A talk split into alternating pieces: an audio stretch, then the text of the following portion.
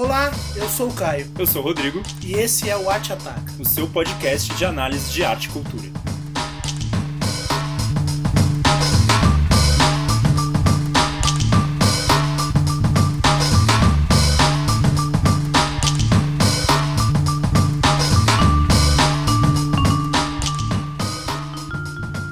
Caio, eu sempre fui um fissurado em listas de fim de ano. Melhores discos, melhores filmes, melhores livros, melhores sofás, melhores qualquer coisa de fim de ano Plantas. sempre me chamou muita atenção. Por que, que você acha que as pessoas são tão. Fissuradas em listas. Né? É, A primeira, eu acho que assim, existem razões, porque as listas sempre existiram. As listas sempre foram um recurso para organizar a vida, prosaica ou não. Eu acho que hoje as listas servem muito mais para localizar alguém eh, num mar de muita coisa. uhum, Eu tenho essa sensação com discos, por exemplo. Então, quando você me vem com, a- com uma lista de discos, me tranquiliza. Porque eu tô ouvindo o que é necessário ouvir. Mas, por enquanto, por exemplo, o, de outro modo, se eu for falar de livros, que eu tenho mais. é, não é fluência a palavra, mas eu estou mais nesse meio, eu já não gosto, porque eu acho arbitrário. Então, quanto mais você está próximo da- do objeto ou do formato que você está fazendo lista, mais você acha as listas ridículas. Mas Uhum. quanto mais você se afasta, Mas mais você precisa você delas. gosta né? das listas. Isso pra mim. Agora, você é o louco da lista porque você é assim mesmo, você é organizado. Você anota. Uhum. Sim, ele tem um caderninho aqui aberto do lado dele. Eu acho que isso é uma coisa mais, mais tua. Eu acho. É, mas isso que você disse faz muito sentido pra mim. De a gente já falou várias vezes aqui sobre o FOMO, né? O fear of missing out. Nesse mundo de tanta tanta coisa pra assistir, pra ler, pra ver, é, você precisa de algo que de certa forma funciona ali como um funil, né? É, localize, mapa, né? Exatamente. E eu acho que as listas realmente fazem esse. Nossa, o que é que eu não posso ter perdido? Uhum. Né, Vamos lá. Tipo, como que eu vou mergulhar nesse mundo aí? Alguém me mostra qual, qual é o caminho, que eu não posso ter perdido. E aí guarda um trabalho abstrato por trás, né? Porque quem faz a lista é porque ouviu uma caralhada de coisa e aí conseguiu pensar dessa, dessa mutueira de coisas algumas, alguns, algumas opções que são aquilo que não pode ser perdido. O que ao mesmo tempo é problemático, porque é aquela pergunta que a gente fez no nosso programa sobre o que é arte, quem decide o que não pode ser perdido, Sim. né? Tá dentro de quais interesses, da onde vêm essas pessoas, é, que tipo de ah, que tipo de arte que elas estão querendo valorizar ou não, enfim. Mas pensemos uma coisa, agora a sua lista não está travada ou vamos dizer transversalmente determinada por esse por essa prerrogativa de dizer ah não eu quero eh, vamos dizer legitimar tais e tais artistas. Sim. No teu caso, no nosso caso que não é da vamos dizer Da grande imprensa, é, ou... da- daqueles que detêm o capital cultural, como o Uhum. vai chamar, né? Aqueles que têm o capital cultural, a gente mesmo assim faz listas. Por quê? Eu acho que tem duas intenções aí. Primeiro, a gente quer ser é, influenciador do, do campo da cultura. A gente quer se colocar. A gente está fazendo Arte Ataca justamente por isso.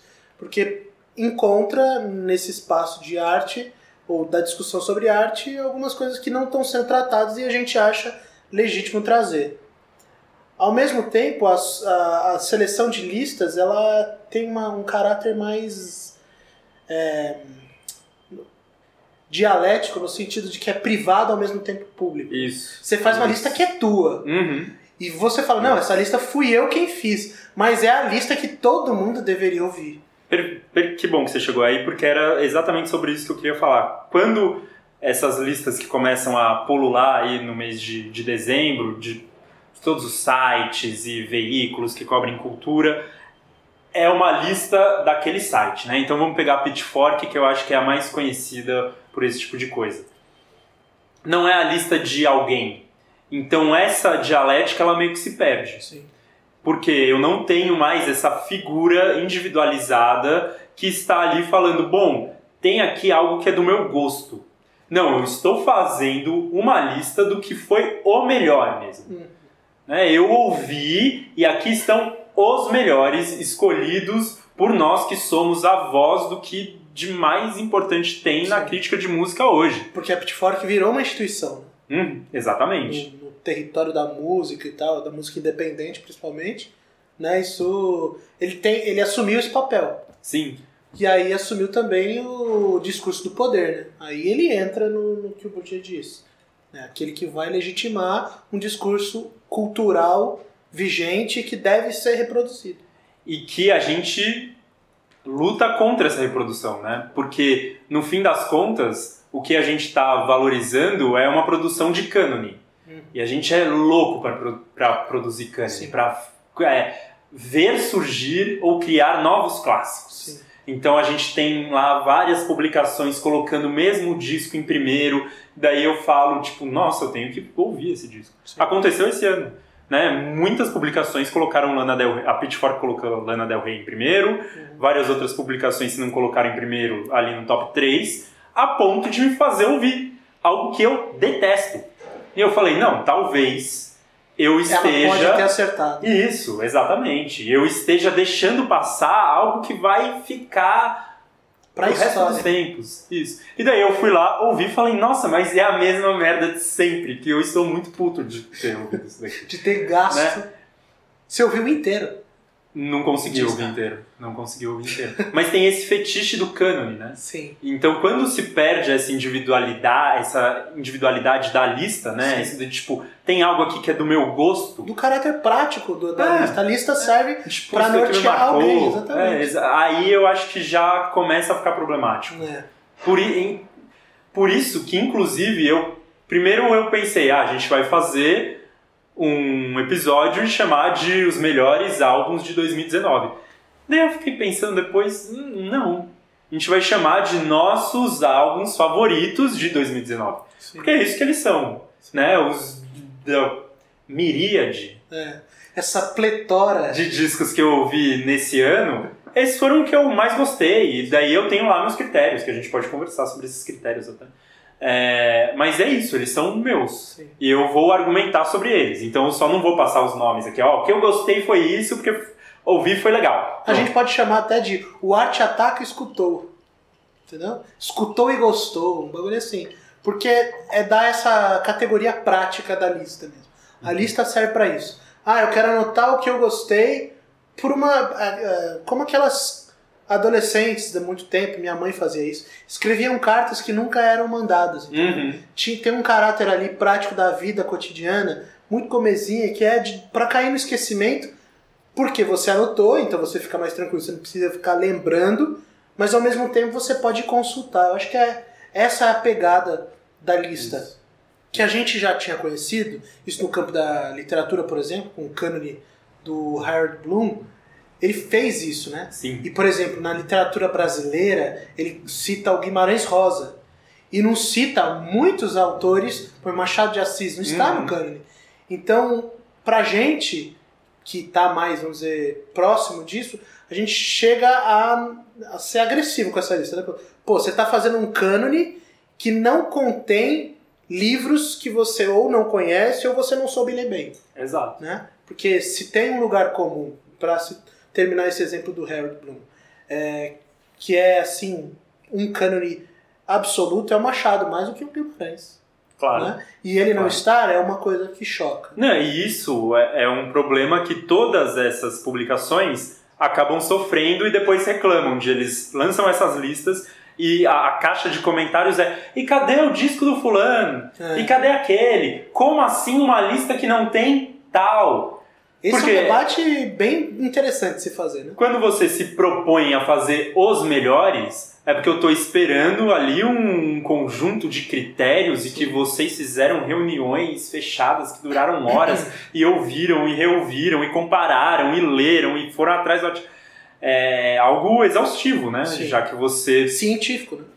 Que a Exatamente. lista não pode ter, né? Exatamente. A lista, Exatamente. é, na verdade, ela não cabe esse tipo de coisa. Agora, eu acho muito legal da lista porque ela é também um jeito de lá pra frente você olhar pro pro espírito da época, né? Sim. Do que tava rolando. Tipo, olha o que a gente tava gostando em 2009. Hum. O que, que isso conta sobre a gente, né? Isso é Porque e tan- tanto as publicações pra gente pensar no campo da cultura o que estava sendo valorizado, Uhum. Como individualmente, de você ver o seu gosto, né? De você ver o que te importava, o que era relevante. E o que mudou, o que restou, né? Exatamente. rupturas e con- continuidades. Aí eu acho interessante é, pensar a lista como um- uma provocação mesmo. Eu acho que a gente tem que ver a lista como uma, uma coisa útil. Eu, por exemplo, quando eu saio de um filme só arrebatado, assim, eu falo, esse é o melhor filme dos últimos 10 anos que eu Uhum. assisti. Isso. E aí eu, vou eu começo a parar pra pensar o, quais foram esses filmes que eu assisti 10 anos, eu nem lembro. Então a gente tem essa tensão ali de ver, não, agora eu coloquei uma pedra sobre todo o resto. É, eu isso. superei tudo que eu Isso. escutei, tudo que eu vi por conta desse filme. E aí é uma provocação. Só que muitas pessoas param ali, nessa pedra. Ah, não, agora a lista de 2019 superou todas as restantes. Eu só vou agora ouvir a de 2009, porque é 10 anos exatamente de diferença. A de 2016 eu só vou ouvir em 2026. Porque tem muito dessa né, efeméride aí. As listas servem para você, ah, eu vou voltar em 2009 para fazer uma comparação. É interessante. A gente tem que fazer isso realmente. Mas tem muita gente que tem a, a, a uma pira egóica mesmo. Tipo, ah, não, essa é a melhor coisa produzida em 2019. Todo o restante já foi superado. E, Não é pra isso que serve, né? e dentro disso, é, você chamar de melhores é uma coisa meio que a gente vê muito no Oscar ou vê em grandes premiações. Tem ali uma pretensão, uma prepotência sempre ocide- ocidentalizante, sempre um tanto higienista, Sim. que é muito perigosa, né? E até às vezes tem o inverso, né? Você tem uma coisa exótica do, da, do Que orientalismo. daí vem o né? fetichismo. É, Então, isso eu acho que a Pitchfork começou a fazer um pouco isso esse ano. É, começaram a surgir na, na lista ali de melhores de. Ela faz os melhores 50 discos do Caralho. ano, né? E começaram ali a surgir cantores africanos, Hum. né? Então da Nigéria, de alguns outros países. Por um lado, alguém pode pensar, porra, finalmente os caras estão olhando para outros cantos. Sim.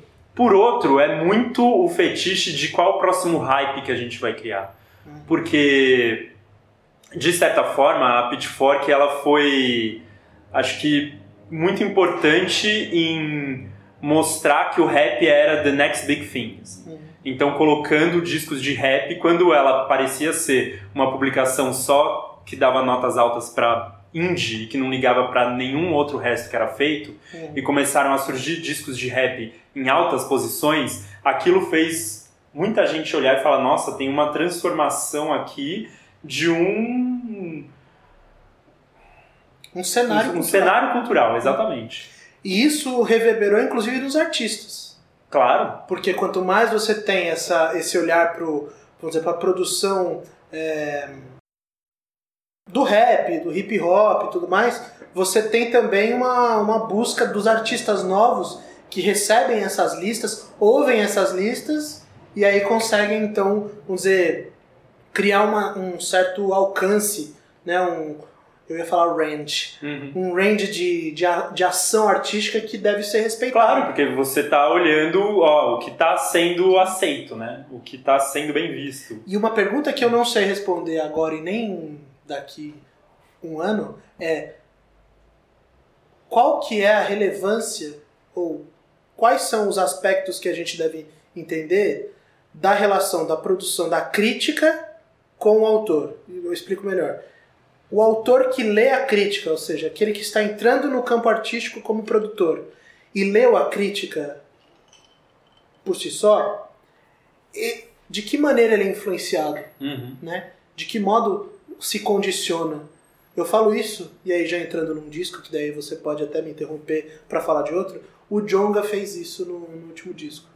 Ele tá respeitando ali uma certa um certo caráter estético geral ali, global inclusive. Ele não tá preocupado com o cenário só brasileiro, o que é muito interessante Sim. né? Então é interessante pensar de que forma a crítica ou de que forma a recepção de, da música, seja qual ela for, ela também determina o autor, ou produtor da música. Né? Eu não sei dizer em que modo ela entra. Não, concordo. É, é uma questão um tanto interessante, mas também perigosa, porque eu acho que muitas vezes a gente tende a amplificar e superestimar esse papel da crítica no próprio trabalho do artista. Né? É, eu penso no Anderson Paak, que a gente discutiu num outro programa, então a gente não vai falar tanto sobre o disco dele hoje. É, mas muita gente viu nesse novo disco dele uma resposta às críticas que ele tinha que tinha sido feita ao disco anterior, que foi uma parada mais hip hop, quase gangsta. A produção do Dr. Dre ficou muito marcada e ele perdeu um pouco daquela vibe soul, funk, né? Uma levada mais é, easygoing, mesmo sem perder a parte de crítica que social. Que eu chamei de cronista, né, no isso, programa. Uhum. Isso. E daí, o, qual, qual foi a, a, a, graça disso daí? Que se descobriu que o disco foi, esse novo disco, foi gravado ao mesmo tempo que aquele outro. Então, quando ele foi gravar aquele outro disco que foi tão criticado, ele, ao mesmo tempo, estava gravando esse outro que só saiu agora. Sim. Então, não foi um disco é. que foi gravado a partir das críticas que ele ouviu. Então, é, é, mas sim, eu acho que é uma questão essencial, principalmente para se colocar para os artistas e para a gente pra eles procurar. Falar, né? é, claro. Eu sou a favor da volta das, das cartas e dos, é, dos diários. É que hoje isso fica meio até é, anacrônico, mas eu sou a favor que os artistas escrevam sobre o processo criativo.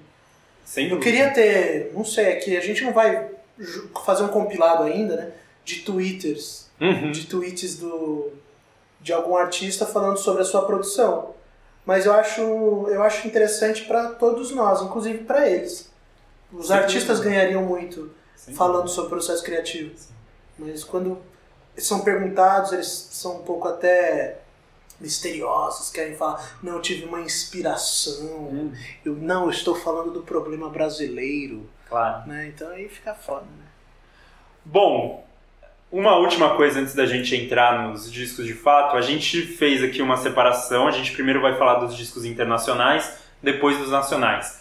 Ah, por que esse tipo de separação? Não é tudo música? Vocês não acabaram de falar aí que tem um problema das principais publicações não olharem para world music, né? músicas de outros cantos que estão sendo feitas? É meramente por uma questão de categorização no sentido de poder comparar. Uhum. Então eu vou falar de dois discos nacionais que eu acho parecidos e depois de outros três discos nacionais que entram num, também dialogam. Então eu acho mais fácil falar deles em conjunto. É arbitrário e pronto, é isso. Exato. E a gente toda aceita. lista, se você for tentar fazer uma uhum. lista sem nada de arbitrário, é melhor não fazer uma lista. Exatamente. Então, Senão ela... virar Mostra Cultural de São Paulo Cinema, que é só tá, tá tudo aí, ó. Exatamente. Vocês Se escolhem. Isso. E outra coisa é que nós não vamos falar em posições. Então não tem, não vai ter um juízo aqui em que a gente vai comparar os álbuns e falar, Até porque, esse é o melhor, esse é o segundo melhor. Certamente é a gente organizaria a lista diferente, né? É, a gente vai falar dos álbuns, comentar eles, esses são os destaques. Sim. Não é exaustivo, ainda tem coisas para serem ouvidas, é, mas isso foi o que chamou a atenção da gente até aqui. Essa é, é a ideia. Bora? Bora. Bom, antes da gente começar a falar dos discos, eu queria lembrar do nosso Twitter, da nossa conta. Entrem lá. Eu vou fazer uma thread, não só com esse episódio, mas também com um link para a minha playlist de minhas músicas preferidas desse ano. Rapaz. É. Olha. E além disso, posso colocar ali também algumas críticas ou textos que eu achei interessante falando dos discos que citei aqui, além de algumas menções honrosas, discos que não couberam aqui, não deu tempo de falar, e que eu acho que foram interessantes esse ano e que as pessoas podem ouvir, enfim. Então, é preciso necessariamente, entrar... uma coisa que é importante, necessariamente, hum. os discos que a gente vai citar são os estão ali como no campo da é que você citou menção honrosa. Uhum. Então quer dizer que existe um nível a mais do menção honrosa? Então existe uma diferença É que eu tô, eu tô pensando menção honrosa no sentido de não foi citado aqui. Ah, tá. Entendeu? Só. Vale a pena mesmo. dizer. É, é tipo, não, não deu tempo. Não e deu claro tempo. que se não deu tempo é porque eu, eu preferi outros, né? Mas é um Tem critério os que- qualitativo? Eu acho que sim. É? Sim, exatamente. Tá. Tipo, os que eu decidi falar aqui é porque eu acho que eles têm que ser falados de todo jeito. Não necessariamente porque são melhores.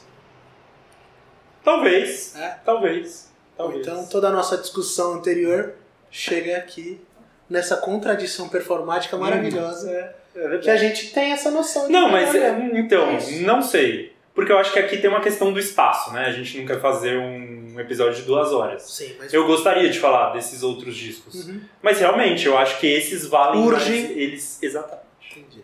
precisam ser falados, porque isso é interessante das listas também, né? É, Elas têm que ter alguma, algum Um fechamento, critério, né? Algum- Alguma curadoria, algum critério curatoria- curatorial precisa existir. Senão, vira zona. Exatamente. Então, arroba arte Underline. ataca é nosso Twitter. A gente tem postado bastante threads, né? De filmes e tal. Tem sido um recurso bem bacana.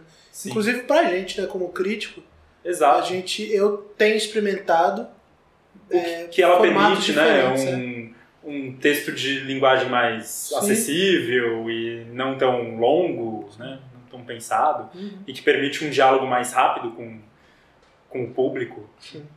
Mas vocês precisam estar lá. Então, por Exatamente. favor, é, Precisamos apareçam. chegar aos Sigam. 100 seguidores. né? E claro, na descrição desse episódio, vou colocar todos os discos citados aqui Uhum. e um link para essa Fred especial de música em 2019 do Arte Ataca. Vamos começar?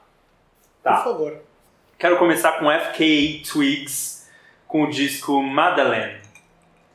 A FKA Twigs é uma, uma artista britânica de 31 anos, esse é o segundo disco dela.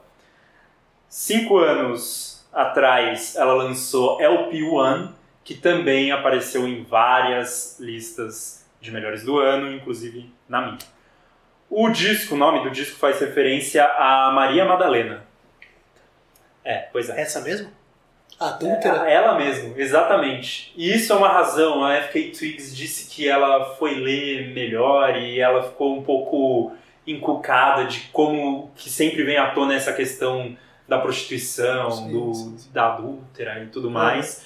E que não se vê como ela, na verdade, era quase que uma uma conselheira de Jesus ou, ou alguém que o ouvia, né? Alguém que estava próximo. Então, esse é, ela diz que pensou muito sobre o papel da mulher ah, historicamente. Se eu não me engano, ela foi a primeira a ver que a cova estava vazia Isso. na ressurreição de Cristo. Exatamente, que é um tanto simbólico, né? A mulher mais, entre aspas, isso, a época mais impura foi Uhum. aquela que presenciou, inclusive, a ressurreição de Cristo, porque ele aparece para ela. Exato. Exato. Bom, o que nós temos aqui? Depois de eu demonstrar meu conhecimento bíblico, né? Eu que já fui um evangélico fervoroso. Um coroinha. um coroinha é católico. É, agora é pastorzinho a gente Pastorzinho. chama. É. Bom, acho melhor a gente não entrar mais nesse assunto. É, o que marca esse disco é, acho que algo que já estava no anterior, que é a questão um tanto sofrida, visceral. Acho que esse é um disco mais romântico, talvez o outro fosse mais etéreo, que ela está um pouco que claramente fazendo menção a um relacionamento. Mas o que me chama muito a atenção nesse disco é de que ela conversa com outros gêneros, as músicas dela fazem menções a outros gêneros, por exemplo, a música pop, por exemplo, R&B, até o hip hop, mas ela sempre traz, ela, ela sem, sempre entra na música alguma coisa que quebra essa esse lugar confortável que a gente está. Então a primeira faixa, que é Home With You, tem um pianinho, parece uma balada pop. Eu acho que a Lady Gaga podia fazer essa música nos, nessa nova parte da carreira dela. Mas daí vem, começa a vir uns outros ins- instrumentos, umas outras camadas, uma, uma coisa da música eletrônica que é sempre um tanto fragmentada, que você fala, não, eu não estou aonde eu achava que eu estou. Uhum. E, e daí, como ela sempre traz essa coisa um tanto sofrida, é... para mim logo vem à cabeça Bjork, Sim. O Anoni, que foi também um disco dos últimos tempos que chamou bastante atenção e que tem essa coisa etérea e de criar uma ambientação. O que, que você chama de etérea? Insólita, assim? Uma coisa. Não há classificação, é isso? É, Fala sobre, vamos dizer, o espiritual, não espiritual no sentido Uhum. religioso, mas fala sobre o espírito da mas humanidade. acho que isso no som. Uma coisa no, existencial. assim. No som, né? Na- Não na, na letra, Entendi. mas no som. Tá. Acho que a letra aqui ela é mais clara. Você acha. Bjork etérea? ela- É, Tá, então mais. entendi isso, qual a sua Muito referência. Tá, Isso. entendi. Eu, tá, eu concordo que ela é etérea. Eu, eu diria esse, essa definição também.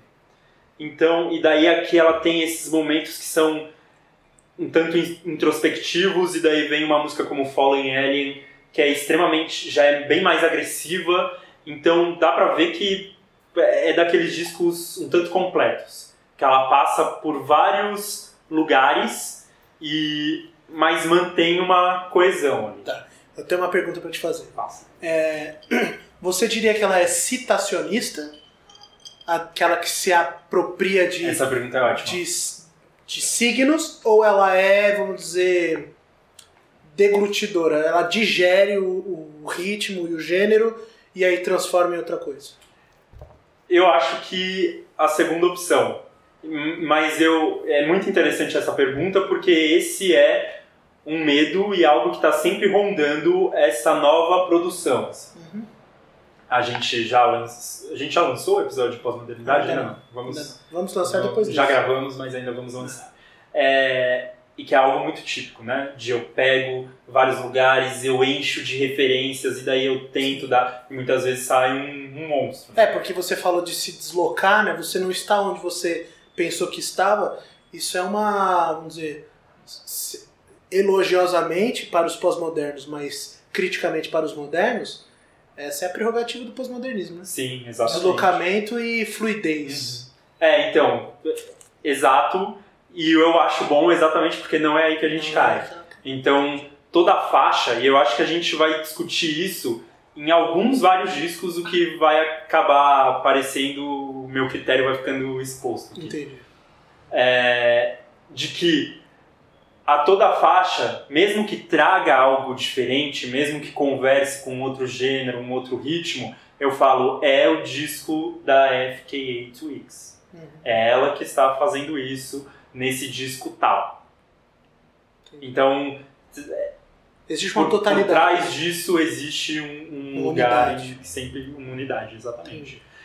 E acho que tem muito disso por causa da produção. Ela aqui estão dois artistas que têm feito discos nos últimos anos é, de vanguarda no campo da música eletrônica, que é Only Tricks Point Never e o Nicolas Yar. E o Nicolas Yar é um dos meus preferidos, assim, né? os discos dele normalmente figuram entre os meus preferidos todo ano porque é um cara que faz uma música eletrônica que realmente te tira de lugar, de que aparece muito com algo inesperado e que tem cada vez mais dialogado com outros ritmos. Então me parece, baseado no que eu ouvi do último disco dele, pra mim é muito claro ele ter caído nisso aqui, entendeu? Chama Nicolas o quê? Nicolas Yar. Nicolas, né, como se fala normalmente, J-A-A-R. Isso. Tá. É, então é um disco assim que mostra uma artista com total controle do que ela está fazendo, um amadurecimento um tanto grande. Segundo discos são perigosos, né? É, de para onde você vai, mas Ainda mais se o primeiro foi bom, né? me parece exatamente um uma continuação, continuação natural do que ela estava fazendo e isso melhorado. De tipo, sou uma artista mais velha que ouviu mais coisa, me uni a mais gente e estou ampliando o meu espectro, mas ainda sendo eu. Entendi. É isso que eu, que eu vi, por isso que eu acho esse disco bastante marcante. Ok. O outro disco que eu quero falar é da King Gordon, No Home Records. E aqui é muito interessante porque a gente está indo de uma artista de 31 anos para uma de 66. Nossa. É, a Kim Gordon, conhecidíssima pelo seu trabalho no Sonic Youth, foram 30 anos de Sonic Youth, uma banda marcante né, do, do rock alternativo americano. E esse é o primeiro disco dela solo. Ela, mesmo no Sonic Youth, já tinha participado em outros projetos, ela já fazia algumas outras coisas, mas esse é o primeiro disco dela mesmo. E, cara, é um disco que me marcou muito esse ano, também pelas quebras de expectativa. Então. E o fato dela ter mais de 60 anos. Exato. E, e- então tem isso, né? O que ela vai apresentar? Sim. Ela vai nos seus Ser lugares sal- comuns, saudosista. ela vai conversar com a sua própria carreira. É, é muito. Que é o que geralmente acontece, né? Sim, sim. E ela que trabalhou com produtores de artistas bem novos, tipo o produtor da Sky Ferreira, e então ela trouxe várias coisas novas. É um disco que dá pra dizer experimental. Então você ouve e você fala pra alguém, ó, isso daí é o disco da Kim Gordon. A pessoa vai se surpreender em algumas faixas. Em outras é ela marcada escarrada, assim, né? Tem uma música que chama Airbnb, que pra mim é uma música do Sonic Youth, mas que tá ali e que combina com o disco, né? Porque ela tem uma pegada é, de crítica social e de olhar para a sociedade muito forte, de enxergar as coisas é, ali as, as contradições do capitalismo e tal. E essa música é um tanto sobre isso. Então, é- e é aquela coisa um tanto uma tradição do punk rock de não, não é canção, né? Então não tem frases, ele não está construindo, é tipo são palavras ou frases jogadas que vão construindo uma ideia, vão construindo uma crítica. Uhum. E daí depois, logo depois disso, ela vai para uma música extremamente atmosférica, assim. Com, Atmosférica. é, com, com uma coisa um tanto eletrônica, mas Meio 2001, assim? Você tá... isso, mas que continua com a marca dela, assim. Que continua com o mesmo tipo de letra, com o mesmo tipo de crítica. Então ela ela tá se olhando, é, ela tá utilizando esses elementos que são dela e conversando com um, algo que é novo. Então, tipo, para uma artista de 66 anos, imagino que isso seja um ideal quase que utópico. E ela se aproxima muito de fazer isso, assim, Tem uma pergunta. de voltar. É, fosse esse disco não da Kim Gordon, mas de, sei lá eu, outra pessoa, sei lá eu, se Billie Eilish fosse uma artista É.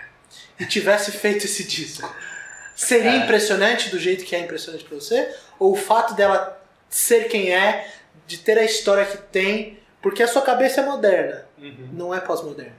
Então você tem uma noção de, ainda mais trajeto artístico, você tem Sim. um apelo a isso. Isso é um critério pra você Sem dúvida.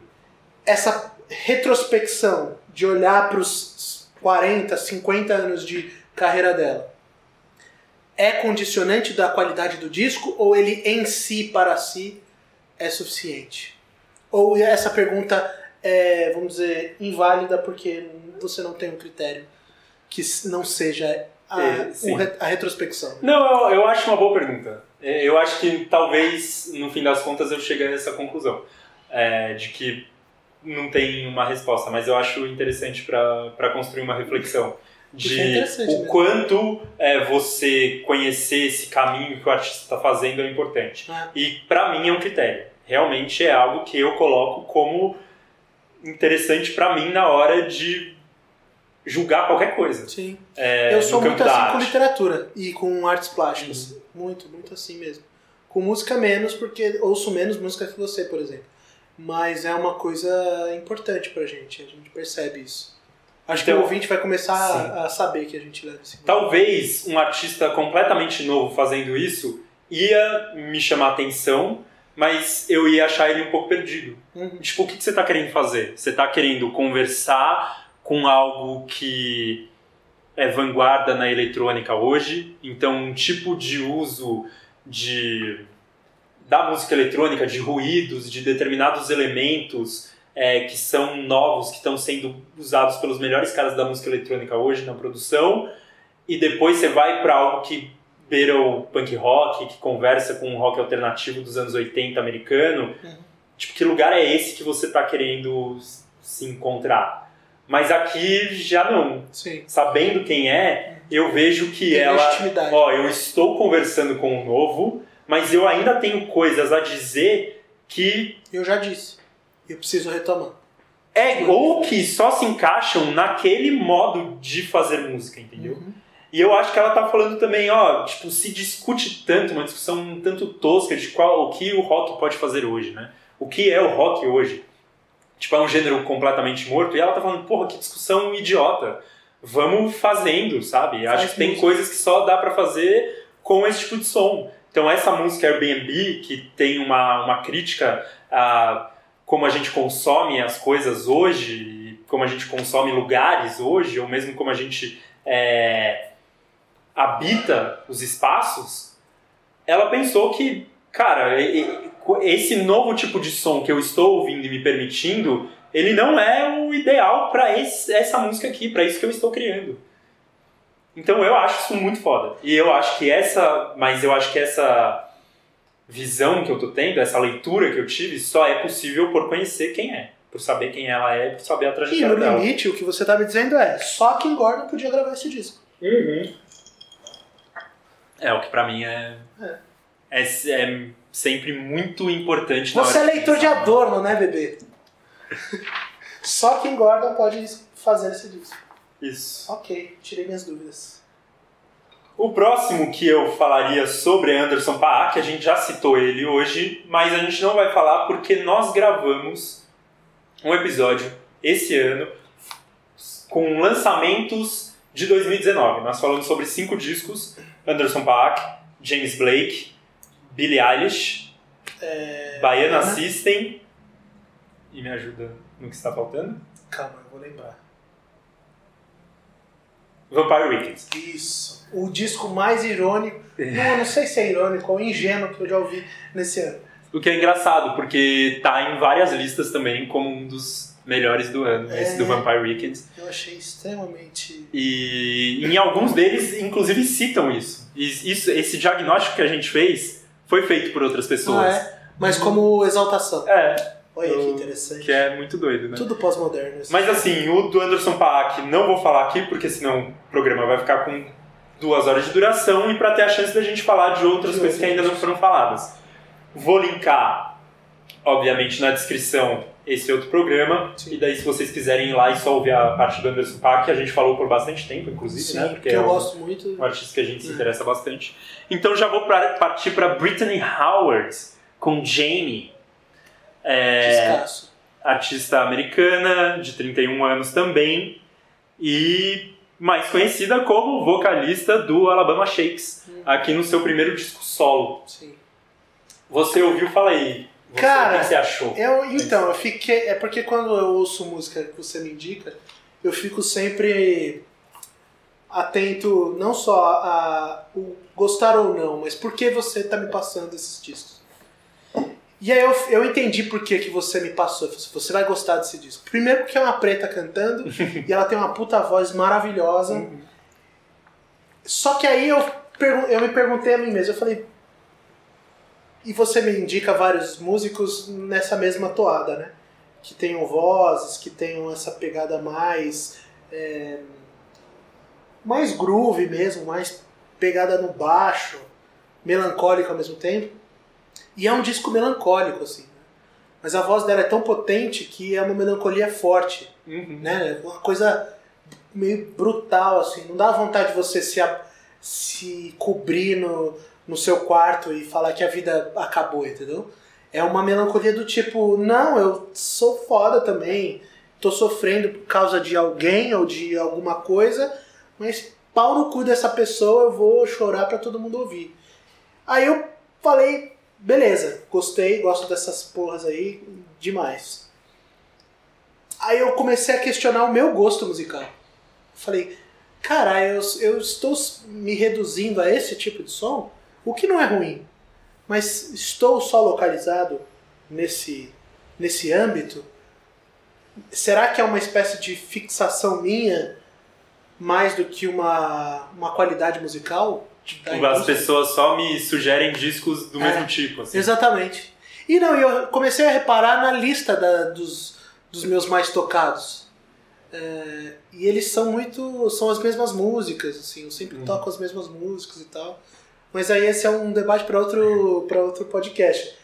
Mas eu fiquei interessado em saber o, qual é o interesse que você sentiu nesse disco, sendo que existem exemplares parecidos, não tão porque ela é muito talentosa, Uhum. mas são parecidos. O que, que brilhou no seu olhar? Porque pra mim, claramente. Mas pra você que ouve tantas músicas diversas, consegue reconhecer essa esse carisma em cada um dos gêneros e pá, pá, pá, pá, pá, pá, o que, que brilhou nesse disco? Eu não consegui dizer aonde você pegou aí. Entendeu? Ótima pergunta. Eu tô só fazendo ótimas perguntas. É. Porque acho que o que, o que eu gosto muito, e seja qual for o tipo de arte que sempre me chama muita atenção, é quando eu enxergo uma contradição. Uma contradição construtiva, não uma contradição de tipo, nossa, Um paradoxo. é, exatamente. Tipo, você não pode estar fazendo tal coisa e, e mostrando outra. Ah, agora, esse disco ele cria uma contradição no ouvinte. E isso me chama muita atenção. Eu gosto de estar nesse lugar. É, então, eu tava, eu ouvi esse disco e eu falei, eu estou pronto para dizer que esse é o álbum mais gostoso de ouvir de 2019. Mas daí vem o que você disse, é um disco melancólico, é um disco de entrega, é um disco de conflito emocional. Como que eu posso falar que esse é o disco mais gostoso de ouvir, né? Sim. Mas é exatamente isso, ele não dá essa sensação de vou me cobrir. Isso tem muito a ver com a qualidade dos arranjos e com a voz dela. E eu acho que também porque era algo que eu não esperava esse disco dela, mas é algo que eu sempre esperei ela estar nesse lugar. Porque o Alabama Shakes tem uma pegada muito rock, blues, Uhum. tal, né? Mas quem já ouvia aquilo ali, eu acho que todo mundo em algum momento falou: Nossa, já pensou que da hora essa mina cantando soul, Uhum. cantando jazz, cantando. E foi isso que aconteceu. Uhum. E daí ela veio e ela, e, tipo, foi o que todo. Isso, muita gente tem isso, né? De, ah, imagina tal artista fazendo tal coisa, e muitas vezes acaba não sendo o que se esperava. Sim. E não, ela foi e fez um dos melhores discos desse ano. Ela fez tudo o que a gente esperava e ela o que ela entregou, né, a entrega dela, e ela participou de assim, produção, verso, arranjo, tudo é dela. Hum. Então demonstra uma Que aquilo que a gente evocava antes estava nela mesmo. isso. Não é uma espécie de até vamos dizer o nome real disso, um certo olhar racista da indústria de falar, pô, essa mulher precisa falar sobre as agruras, Uhum. de ser preta, de ser é, fora do padrão, de ser gorda e tal, ela tem que sofrer porque é isso que a indústria quer, é coisa visceral. Não, não foi uma, um pedido, porque eu, não- eu senti muita, muita honestidade nesse disco, sabe? Sim. E aí eu falei, não, ela não está falando porque se espera dela isso. É, a gente viu, né? Porque quando, ela, quando você me mostrou, eu falei, ah, é vocalista tal, né? Que era uma coisa até meio animada, ao fim e ao cabo, uma coisa meio trivial, de vem naqueles barbecues de, de Washington, assim. Uhum. Imagina ela cantando lá no ar, é, ao ar livre e tal. E agora ela tá introspectiva, mas ao mesmo tempo forte. Então é uma coisa que a gente esperava, porque a voz dela é isso, né? É, Tem até uma frase do Hobbs Bald sobre a Billie Holiday, em que ele fala: a voz da Holiday é uma é a própria materialização do que quer o jazz. Uhum. Não tem como ela sair dali. E eu sinto um pouco disso na, na Britney. É. uma coisa visceral mesmo. A gente É, viu, muito louco. mas é dela. Muito não é louco demanda nossa. Tipo, vai ser difícil ouvir ela fazendo outra coisa Sim, agora, né? Vai tá sempre fudida. parecer. Agora menor. vai. Exatamente, vai É ter verdade. que ser prestar E eu, eu gosto muito, por exemplo, tem uma música é, em que eu não me lembro o nome da música agora, mas que é uma música em que ela claramente está dialogando com Deus. Deus é o interlocutor. E daí ela pergunta: Você ainda vai gostar de mim quando eu estiver fumando maconha? Quando eu estiver fazendo as coisas que não são bem vistas. Como... Então tem ali um, tem uma inteligência na produção, tem um olhar para si mesmo que gera um resultado muito rico, assim, hum. muito sagaz quase. Sim. Porque eu ouço uma música dessa e eu fico pensando, nossa, o Kanye West lançou um álbum gospel. E é aquela bobagem, entendeu? Hum. Né? Fiz inclusive uma thread pro Achataka. É, Falando sobre recomendo isso. que as pessoas leiam. É, que é uma coisa pobre ali, né? O jeito que ele exalta e tudo mais, enquanto ela está colocando isso como um conflito. E eu falo, nossa, isso é muito mais rico, porque ela claramente é, é uma crente, né? Ela crê em Deus, mas ela está se colocando perguntas. Sim. Isso para mim é mais rico que o álbum do Cadeia acho inteiro. É mais verdadeiro, é mais honesto, é mais real. Sim. Fala mais com 2019 do que aquele álbum inteiro. Então. Fala com 2019, eu acho que essa é a frase maior. Porque você não pode estar tá pregando qualquer que seja o seu gospel aí, a sua boa nova, de forma, vamos dizer, alheia ao que está acontecendo em 2019. O que aconteceu em 2018. É, o Kanye West é essa figura, né? Que é. parece sempre muito fora de, de lugar e tempo. Né? Exatamente. Bom, mas o assunto ainda é a Brittany Howard, mas nessa questão é interessante porque é um álbum cheio de entrega emocional, dor, confessional, e o próximo álbum que eu vou falar é a mesma coisa, parte da mesma coisa, fazendo de um jeito completamente diferente, que é o da Angel Olsen, que se chama All Mirrors. Angel Olsen é americana, 32 anos, então interessante aqui a gente começar a ver uns padrões, né? É, FK Twigs, Brittany Howard, idades parecidas, é... Balzaquianas todas. Pois é. E quase meio que todas falando ali das suas angústias, né? Das suas... Uh, dos seus problemas, enquanto a gente tem a mulher mais velha, Kim Gordon, já falando do mundo. Sim. Né? Já falando que ela veja errado. Acho que é, é um uma, tanto simbólico, né? né? É, é um tanto simbólico embora, isso. Eu preciso ser sábia agora. Enquanto as mais novas, né, se olhando ali, olhando para seus relacionamentos, olhando para suas dores Sim. e muito eu, a outra falando, tipo, puta, que mundo de merda, né? Tô né, um olhar mais externo. Bom, a Angel Olsen é isso, acho que ela nas suas letras traz essa dor, essa entrega. É o quarto álbum dela. Os dois primeiros não foram tão marcantes, é mais no terceiro, que foi de 2017, se eu não me engano. É que traz já essa dor, mas que começou a surgir nas listas, ela começou a ser mais olhada. Uhum. O que me marca aqui é a orquestração do disco mesmo, né? A, de como se encaixa com tudo isso que ela está cantando.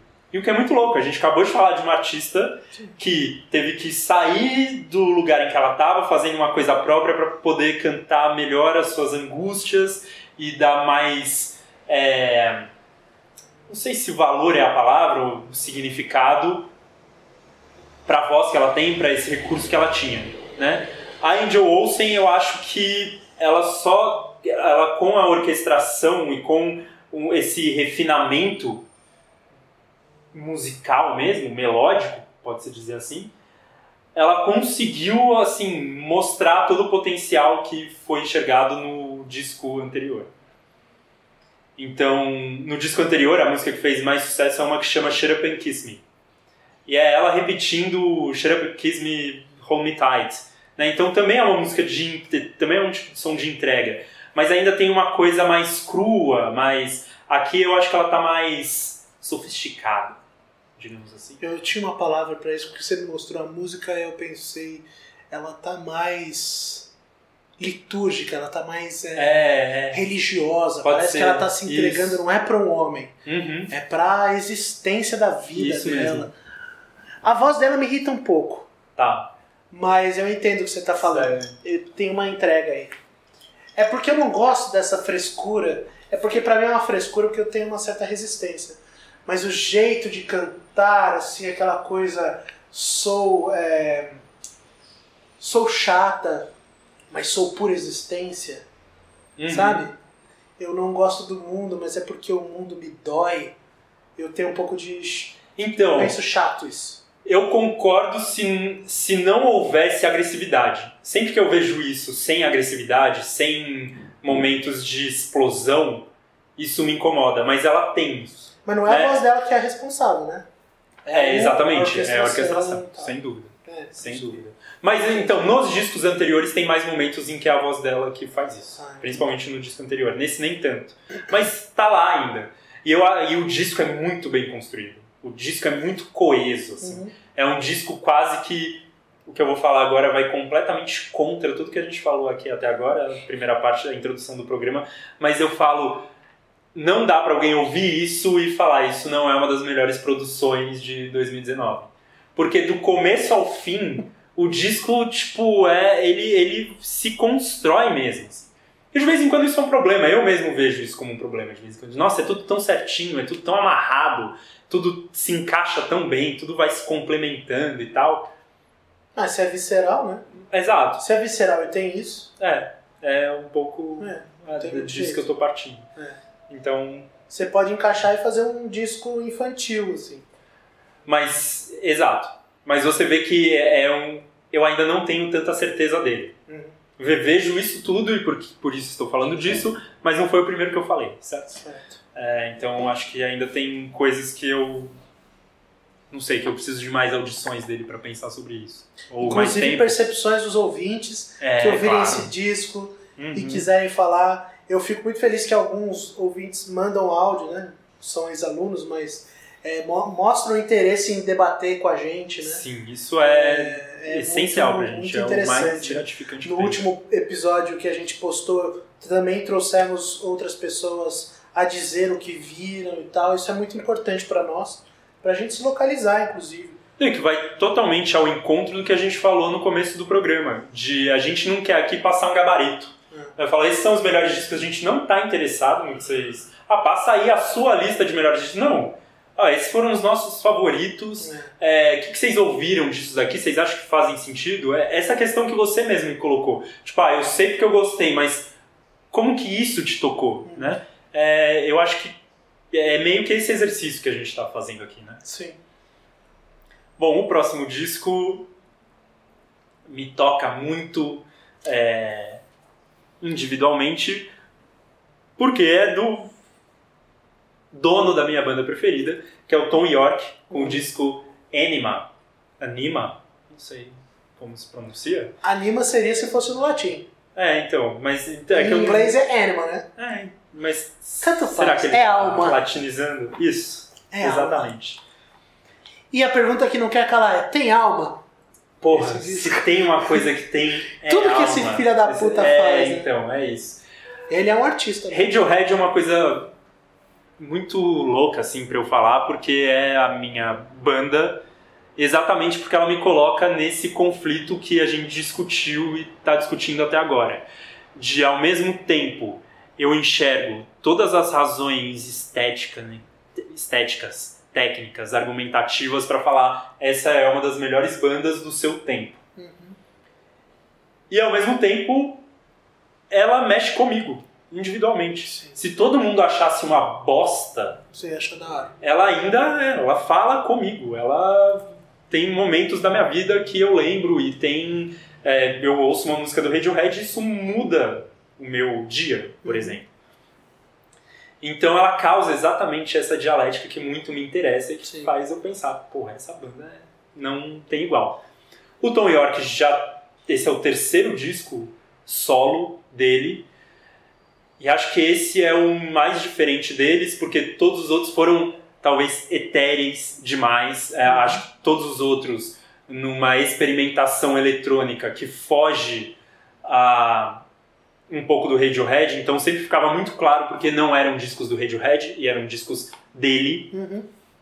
Ele estava experimentando coisas que talvez não coubessem mesmo, ou que ele ia usar no Radiohead depois, mas porque eram talvez mais experimentais e menos. Propositivos. É, no, no sentido de canção mesmo, é menos canção, é Entendi. mais, algo mais fragmentado, é algo Como mais. se ele estivesse na prancheta ali. Isso, Não isso. foi construído. E até porque uma coisa marcante do Radiohead, né, é que as, a voz dele é quase que um instrumento, muitas É. vezes, né? Ela é quase que um som que está lá. Sim. Então, é acho que na primeira parte da carreira as letras ainda têm essa pegada mais de contar uma história, mas ao longo do tempo vai ficando cada vez essa coisa mais fragmentada, frases jogadas e tal, e que eu acho bem marcante. Aqui, eu acho que ele se aproxima mais do que se faz no Radiohead, mas ainda num, num plano totalmente dele, assim. um disco bem enigmático, construindo também uma atmosfera, mas um tanto distópico, é um tanto de muita entrega, outra marca de todos os discos que a gente Mas quando aqui. ele não foi distópico, velho, É verdade, né? é verdade. Mas aqui eu acho que isso tá um tan- muito no som, assim, que você está Uhum. ouvindo. É quase que impossível você não colocar nesse lugar que o disco está construindo, né? Ele é muito imagético. Entendi. E acho que não é por menos que ele virou um filme, Uhum. né? Que eu assisti, inclusive. Isso que dá pra ver no No Netflix, dirigido pelo Tom- Paul Thomas Anderson. Gostaria muito de estar nesse dia aí Nesse que rolou essa conversa. Joe, vamos fazer um filme. Eu fiz um disco, estou fazendo um disco aí. Vamos fazer um filme, Vamos fazer. né? É, Eu acho Então- que você não conseguiria lidar muito bem com isso. são muitas texturas e, e é um disco um tanto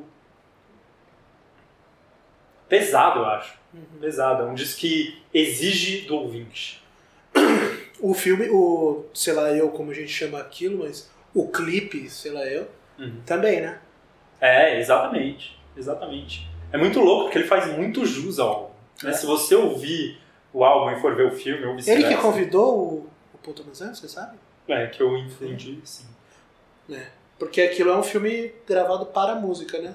Então a música precisa vir antes. sim. Mas é um, é um filminho legal, um vale. Bom, esses foram os discos que mexeram comigo.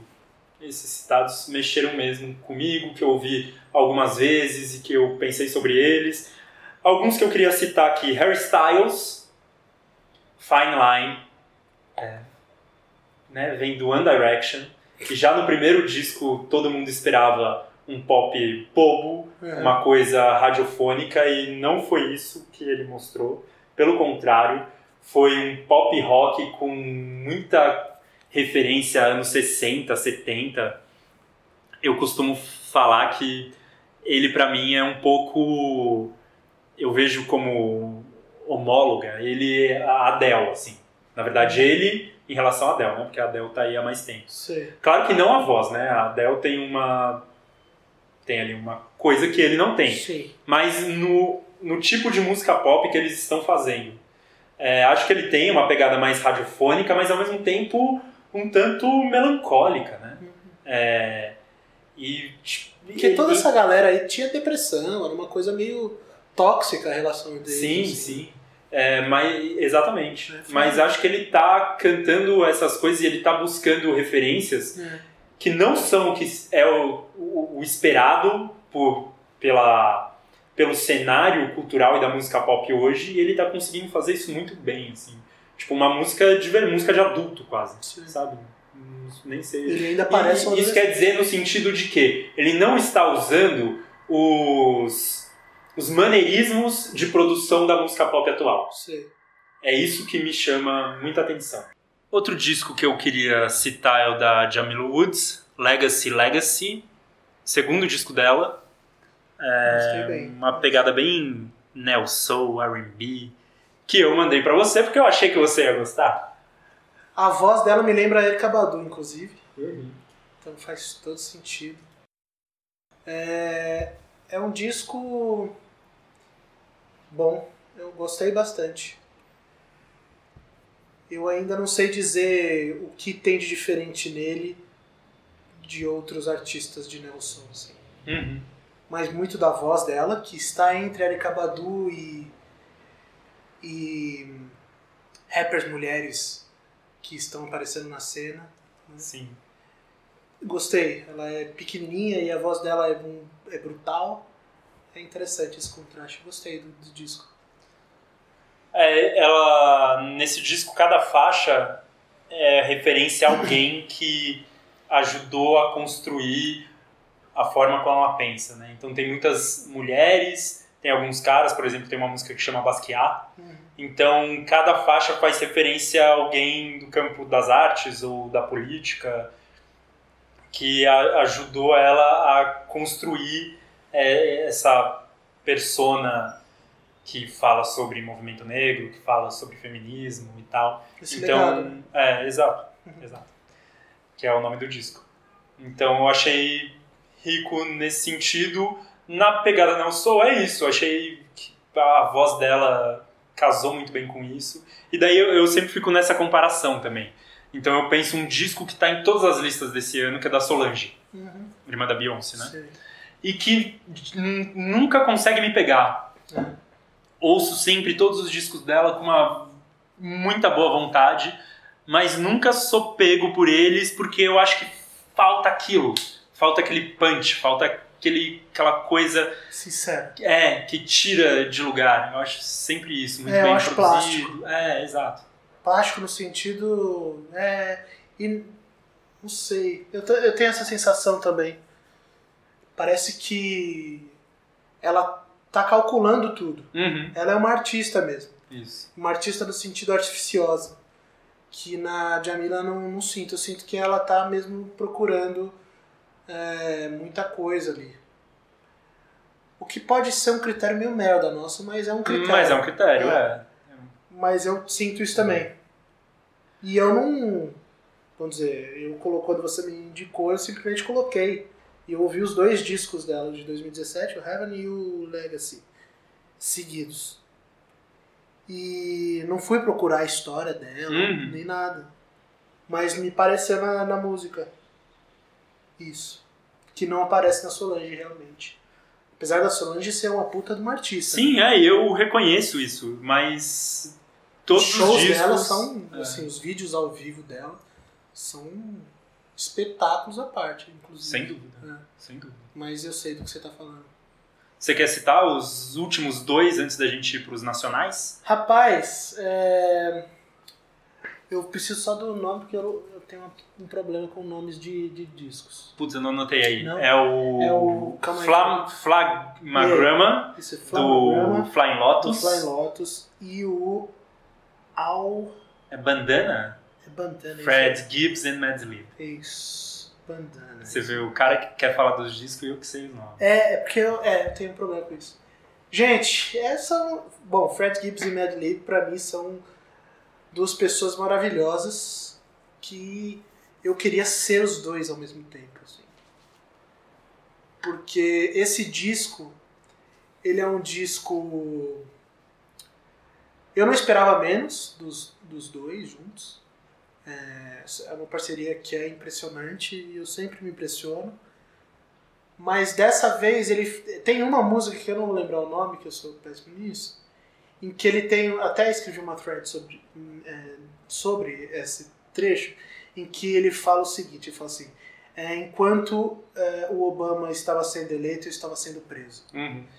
E aí eu tava falando, puta que pariu, como é impressionante que uma fa- eu, eu na verdade eu já pensei em algumas aulas sobre esse trecho que o fato de do Obama ser, ter sido eleito primeiro presidente negro e você tem a noção de representatividade e tal não é suficiente para você por exemplo acabar com o encarceramento em massa dos, dos negros no- na América e tal isso num disco de sei lá eu não, não vou dizer que é rap é, é hip hop sei lá eu eletrônico também é um disco muito bom, eu gostei muito.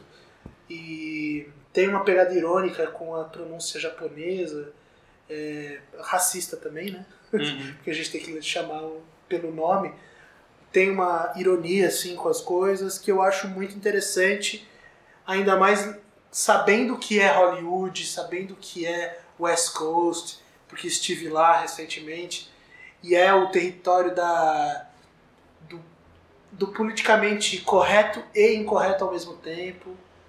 É uma cidade fluida, é uma cidade pós-moderna mesmo, assim, sabe? É, E a gente não sabe lidar com ela, eu acho. Nem eles que moram lá, porque você tem violência policial, você tem um problema de habitação, você tem um problema de exclusão, de agressão, de violência. Ao mesmo tempo você tem o glamour, você tem a riqueza, é fácil você ganhar dinheiro lá se você tem o um mínimo de talento, ou vamos dizer, se você tem o talento que é necessário à época, à hora lá.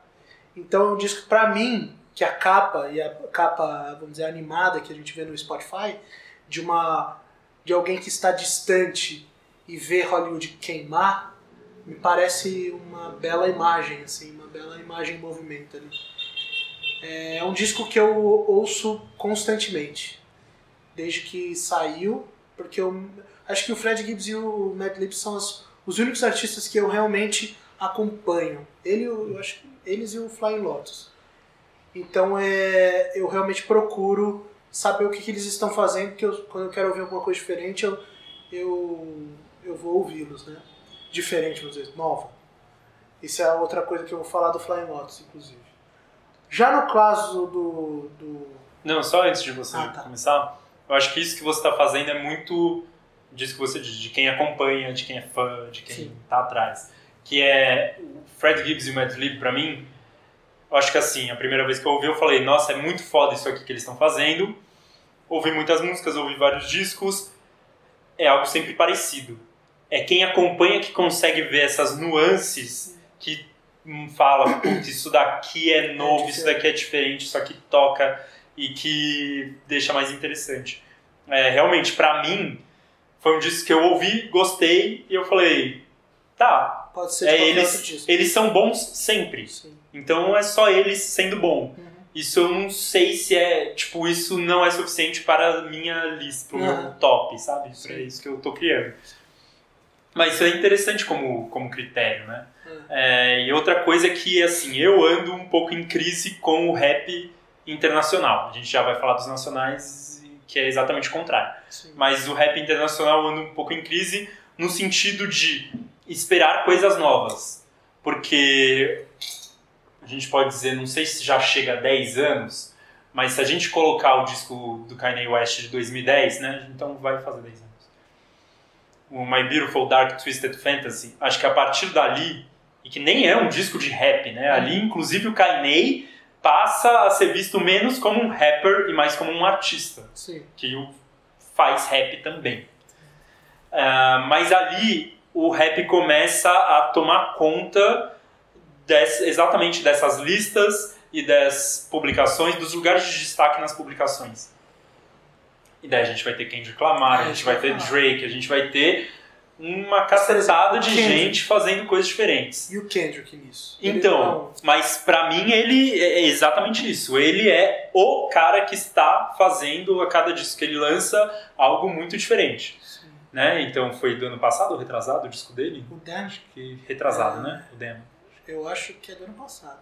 2018, é. né? Bom, a gente pode, pode pesquisar isso. Mas teve um momento em que o Kendrick estava fazendo era muito, nossa, retrasado. Olha essa cena do rap, olha o que os caras estão construindo, surge alguém como Kendrick Lamar. Uhum. Já no ano retrasado já começa a soar para mim de tem o Kendrick que ainda está fazendo coisas diferentes e que ainda está, né, brilhando e tem um resto aí que está tentando. Uhum.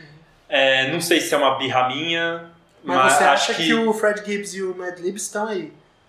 Então, acho que eles são até eles de outra época, é, né? Exato, então, é. pra mim, não é nem a mesma cena, assim. É. Mas, Porque por exemplo... eles são do hip hop, in, não é indie a palavra, mas eles são um hip hop não mainstream. Sim.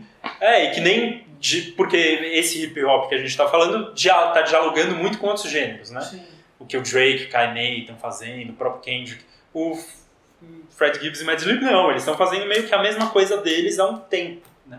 Uhum. É, com as referências dele, mas é isso, independente de como está a cena no momento. A questão é para mim de que eu não sei se existe um esgotamento dessa do rap enquanto a coisa nova ou que está dizendo as coisas que têm que ser ditas ou que está mostrando o que há de vanguarda na produção musical hoje aparentemente para mim é isso, mas ainda há bons discos de rap sendo uhum. feitos, né?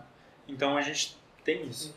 Ah, mas estou um pouco em querendo descobrir, querendo tô tateando isso. Sim, Os discos de rap que foram muito bem vistos desse ano não me chamaram tanta atenção. Tyler the Creator, que é um cara que eu gosto muito, preferi muito mais o disco anterior dele, que foi o Flower, acho que é Flower Boy, Uhum. do que o atual, que é o Igor. Né? O disco do Kanye desse ano Eu também preciso. não eu me interessou Fire. tanto. É Mike, que foi um cara muito bem visto, não me. Então, não sei. Acho que tem aí. Talvez a gente esteja assistindo um, um cenário em que o rap precise. É, Se renovar. é, não sei se se renovar ou se olhar. É, aí que eu entro no Flamagrama. Flamagra, é, Flamagra. Do Flying Lotus. Que é. Eu gosto muito de Flying Lotus. Inclusive no show do Radiohead eu fui ver Flying Lotus e não Radiohead. apesar de gostar muito de Radiohead. Então foi um puta show pra mim, inclusive. É, é um disco que conta com participações interessantíssimas, né, de Chance the Rapper, Anderson Paak, então você tem ali coisas muito boas.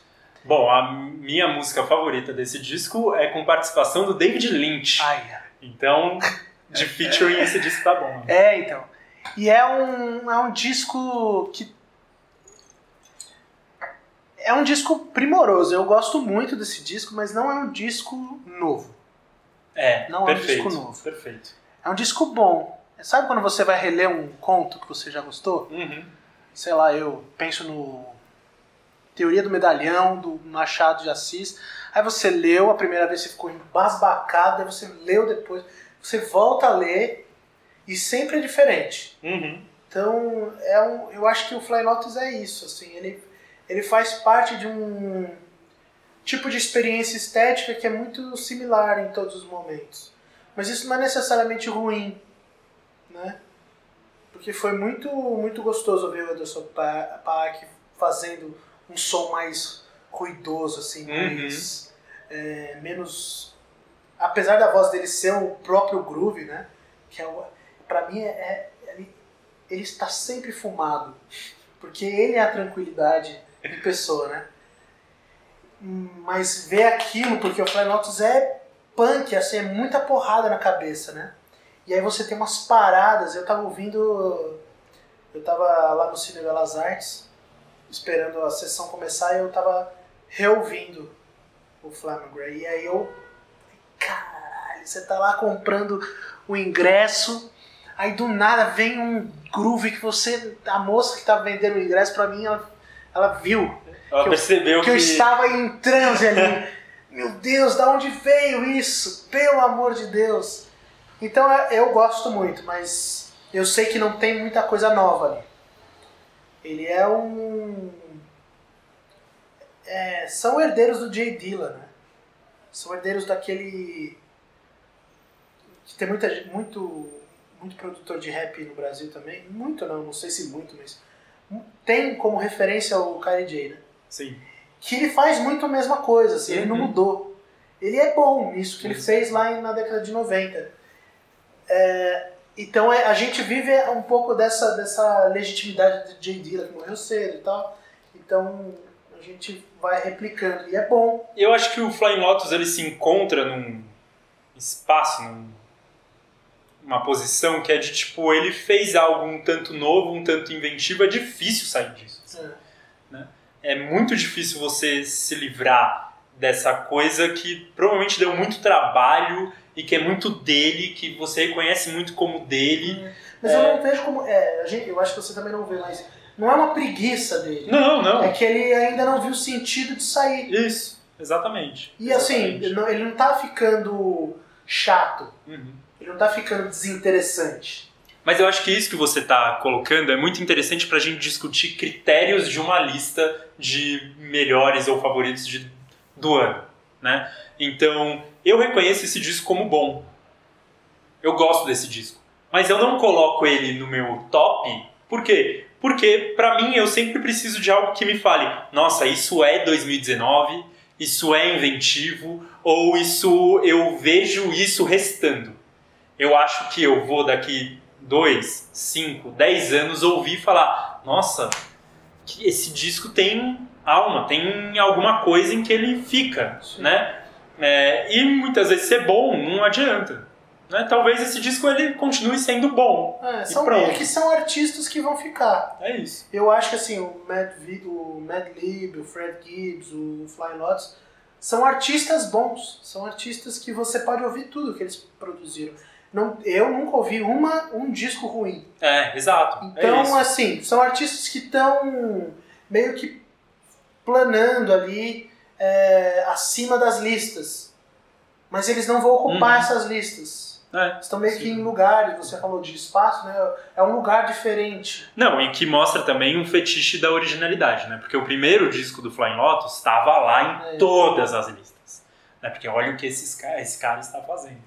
Mas a gente realmente não aceita bem essa, esse, Repetição. lugar- é, esse lugar do E que não é uma artista. repetição pura, né? É uma. Parece que ele vai. Ele tá compilando, ele tá amealhando coisas. Então você vê recursos que ele não tinha. Difícil achar, né? Alguma coisa que ele não tenha usado. Mas tem ali coisas novas. Mas novas no, no, no detalhe, são coisas de composição. É, é como se ele estivesse pintando o mesmo quadro ainda. Ele não terminou ainda. Entendeu? Então ele tá adicionando cor, tá fazendo composições. E é bom pra caralho. Uhum. Só que realmente é, ele não estaria na minha lista de 2019. Porque eu acho que ele seja relevante para o cenário musical. Ele é um artista relevante porque ele produz boas músicas. Mas como, vamos dizer, paradigma, não. Eu gosto pra caralho, recomendo pra todo mundo ouvir, mas não é um disco que me chocou tanto quanto a da Britney. Boa. Entendeu? Última coisa antes da gente passar pro, pros nacionais. Uma das músicas mais, se não a mais ouvida, né? Acho que teve um monte de matéria sobre isso, de como quebrou recordes. Desse ano foi Old Town Road, que é quase que um um- uma lição de como produzir um hit ali, né? Então você tem uma mistura de gêneros, tem a coisa hip hop que junta com o country na participação do featuring ali, uma coisa extremamente nova, batida repetida, que começa com um sa- sample de uma das minhas bandas preferidas, que é o Nine Inch Nails, e que é muito doido isso, porque é uma banda que foge completamente do que é radiofônico, do que é esperado, do que é convencional, e tá lá sendo usado para para música mais tocada no ano. Que nem o Bambam Tantan lá, né? Exatamente, exatamente. É, mas eu tô falando disso por quê? Porque o Anderson Paak fez uma versão dele pra essa música. Que assim melhorou de tal forma. E, cara, que eu acho que merece ser ouvida. Né? Merece. Eu, eu tava dando uma aula sobre isso, não sobre indústria nem nada, mas sobre a questão da música, que saiu um, um episódio no Explained lá do Netflix falando sobre música. Aí eu falei, eu vou dar um exemplo pra vocês do que pode uma mesma coisa, uma mesma música ser tocada de maneira diferente, e você ter resultados distintos. Aí eu coloquei a versão original de Otaru, que eu acho uma bosta. Eu odeio essa música. É, é péssimo. Eu E- gosto da introdução, e- que é a música é. do Inch Nails. e da, do Andrew Park, que é nossa senhora, que ele faz um. que ele sabe que ele tá melhorando a música. Ele falou assim: eu vou pegar essa música merda. Ele, eu tenho certeza que ele não gosta dessa música. E ele falou assim: não, dá pra melhorar, ó, dá pra fazer. E quando ele fazia, wait, você fala: caralho, era isso que eu precisava ouvir. Muito boa. Inclusive vai estar listado ali no. no- Vai, no- no- vamos, na vamos descrição, pelo amor de Deus. Vamos colocar na, na thread do, do Twitter. Se a gente pudesse colocar pra tocar essa música, Pois é. mas os direitos autorais não permitem.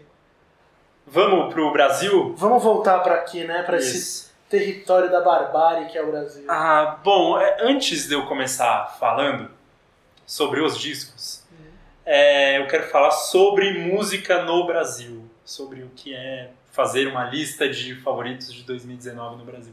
Eu acho que hoje é, quem produz música realmente relevante a ponto de eu colocar junto na minha lista de músicas lá internacional, de você falar isso daqui cabe em qualquer lugar, eu não estou ouvindo isso porque é brasileiro, Sim. né? Porque tem essa aura nacional. Uhum. Acho que é o funk e o rap. Sim. São eles que têm coisas a dizer, são eles que têm coisas novas a mostrar. Eu acho que tem uma crise que talvez esteja mais longa do que o necessário na MPB, ou a gente fica esperando pelos discos das mesmas pessoas. Então o Chico Buarque lançou um disco ano passado ou retrasado que é ótimo. Uhum. O Caetano, o último disco do Caetano é ótimo. É, enfim, o último disco da Gal é ótimo. E daí a gente fica esperando Tá, sempre essas pessoas mostrarem o que é possível, o que não é. E a gente tem ainda uma um ranço, parece que uma um, Resistência, não? não, é, é um, um, um lance losermanístico na hora de fazer música, que é a questão da categorização, que parece que finalmente a gente está se livrando disso, mas a gente tem esse indie brasileiro que não sabe para onde vai, que se coloca aquele element, elementinho de samba, Uhum. aquela coisa de conversar com o nacional, que se faz só o rock e tal. Acho que a gente está começando a fugir disso, mas eu não sei se os resultados são bons quanto esperado também. É, eu acho que me causa estranheza e me causa problema de que são poucos os discos, seja de rock, seja de indie, seja dessa galera fora do rap, do funk, que poderia ser MPB, a gente colocar tudo, falando sobre o que a gente está vivendo, sabe? Uhum. Isso e por isso que aqui eu só vou falar, gente, eu vou falar de três discos de rap e dois discos de um de um lance muito experimental que foge de tudo isso aí que eu falei agora. É, e que é problemático, porque na, na maioria das listas a, a gente vai enxergar Céu, Terno Rei, Ana Frango Elétrico, que são ali do indie conversando com diferentes gêneros, né? Seja com rock, seja com ah, uma pegadinha um pouco mais eletrônica, mas eu, na moral, eu achei tudo uma bosta. Eu achei tudo uma coisa um tanto escapista ou é, uma certa ostentação de produção, que é uma coisa que a gente sofre com esse problema, né? De, ah, não, tem um disco bem produzido. E, porra, que caralho isso quer dizer? Né? Tá tudo ali no lugar certinho, ah, tá utilizando é, o- não sei, uma orquestração interessante, mas e daí, né? O que, que sai disso? O que, que tá contando no fim das contas? Então isso me, me causa um tanto de incômodo. A galera que não é do funk, não é do rap, que eu vou falar agora, que é o primeiro disco que eu vou citar, que é Clima, La Comédia é Finita. Clima, na verdade, é um artista plástico que chama Eduardo Klimachowska. Por isso que Clima. Clima. É, é um cara que trabalha, tem uma carreira como artista plástico, como cineasta, mas que nos últimos anos entrou, há uns 10 anos já, começou a compor e teve música gravada pela Gal Costa, por um- uma sorte de artistas aí, até que decidiu fazer seu disco solo ah, em conjunto do Nuno Ramos, que né, é ensaísta, artista plástico também. Nesse disco atual, eles tiveram a, a adição, tanto como direção artística, como produção, como composição, do Romulo Frois, que é um cara que está aí faz um tempo também, fazendo um samba meio sujo, uma coisa meio Nelson Cavaquinho e tal. É, e que construiu esse disco que eu acho que é algo bem rico, assim, bem, bem diferente do que a gente está acostumado. Por que eu estou citando ele se eu acabei de falar que o que a gente está produzindo de relevante é rap e funk? Porque o que a gente também está produzindo de relevante é um cenário que nasce aqui em São Paulo, uma cena mesmo, paulistana, de uma galera que faz um samba torto, sujo, que conversa com alguns outros ritmos, de vez em quando regional, de vez em quando um pouco do rock, com uma guitarra um tanto distorcida, que é a galera que ficou muito conhecida pelo Metá Metá. Então, Rodrigo Campos, Kiko Dinucci, Jussara Marçal, e o Romulo se encaixa também nesse, nesse grupo. E exatamente eles também estão nesse disco. né? Eles fazem parte da banda que o Clima chamou para criar. É um disco cheio de ruído, de distorções, é, bem imagético, assim. Então, conversa, tem, tem várias referências cinematográficas. É, e eu ouço esse disco e eu falo, porra, é cinema marginal. E a primeira faixa tem Helena Inês, mulher do Rogério Sganzella, que é uma referência de cineasta marginal que a gente tem no Brasil. É, e ela faz uma citação ali, tem ela falando algumas coisas. Então tem, tem uns gritos de fundo, é como se nunca tivesse uma base rítmica, entendeu? É como se fosse uma colagem de vozes e melodias e batidas. Uma coisa bem doida, cheia de referências também, seja de Nelson Cavaquinho, desse samba mais triste, como Itamar Assunção, Arrigo Barnabé, essa galera de vanguarda paulista dos anos 80. Então é uma coisa que. É, isso é um diagnóstico do nosso tempo, né? É, Depois de Elsa, da Elsa com Metá Metá, que era mais posição, agora a gente está chegando no ruído, porque a gente perdeu todas. Tudo que a gente batalhou no Brasil, a gente perdeu.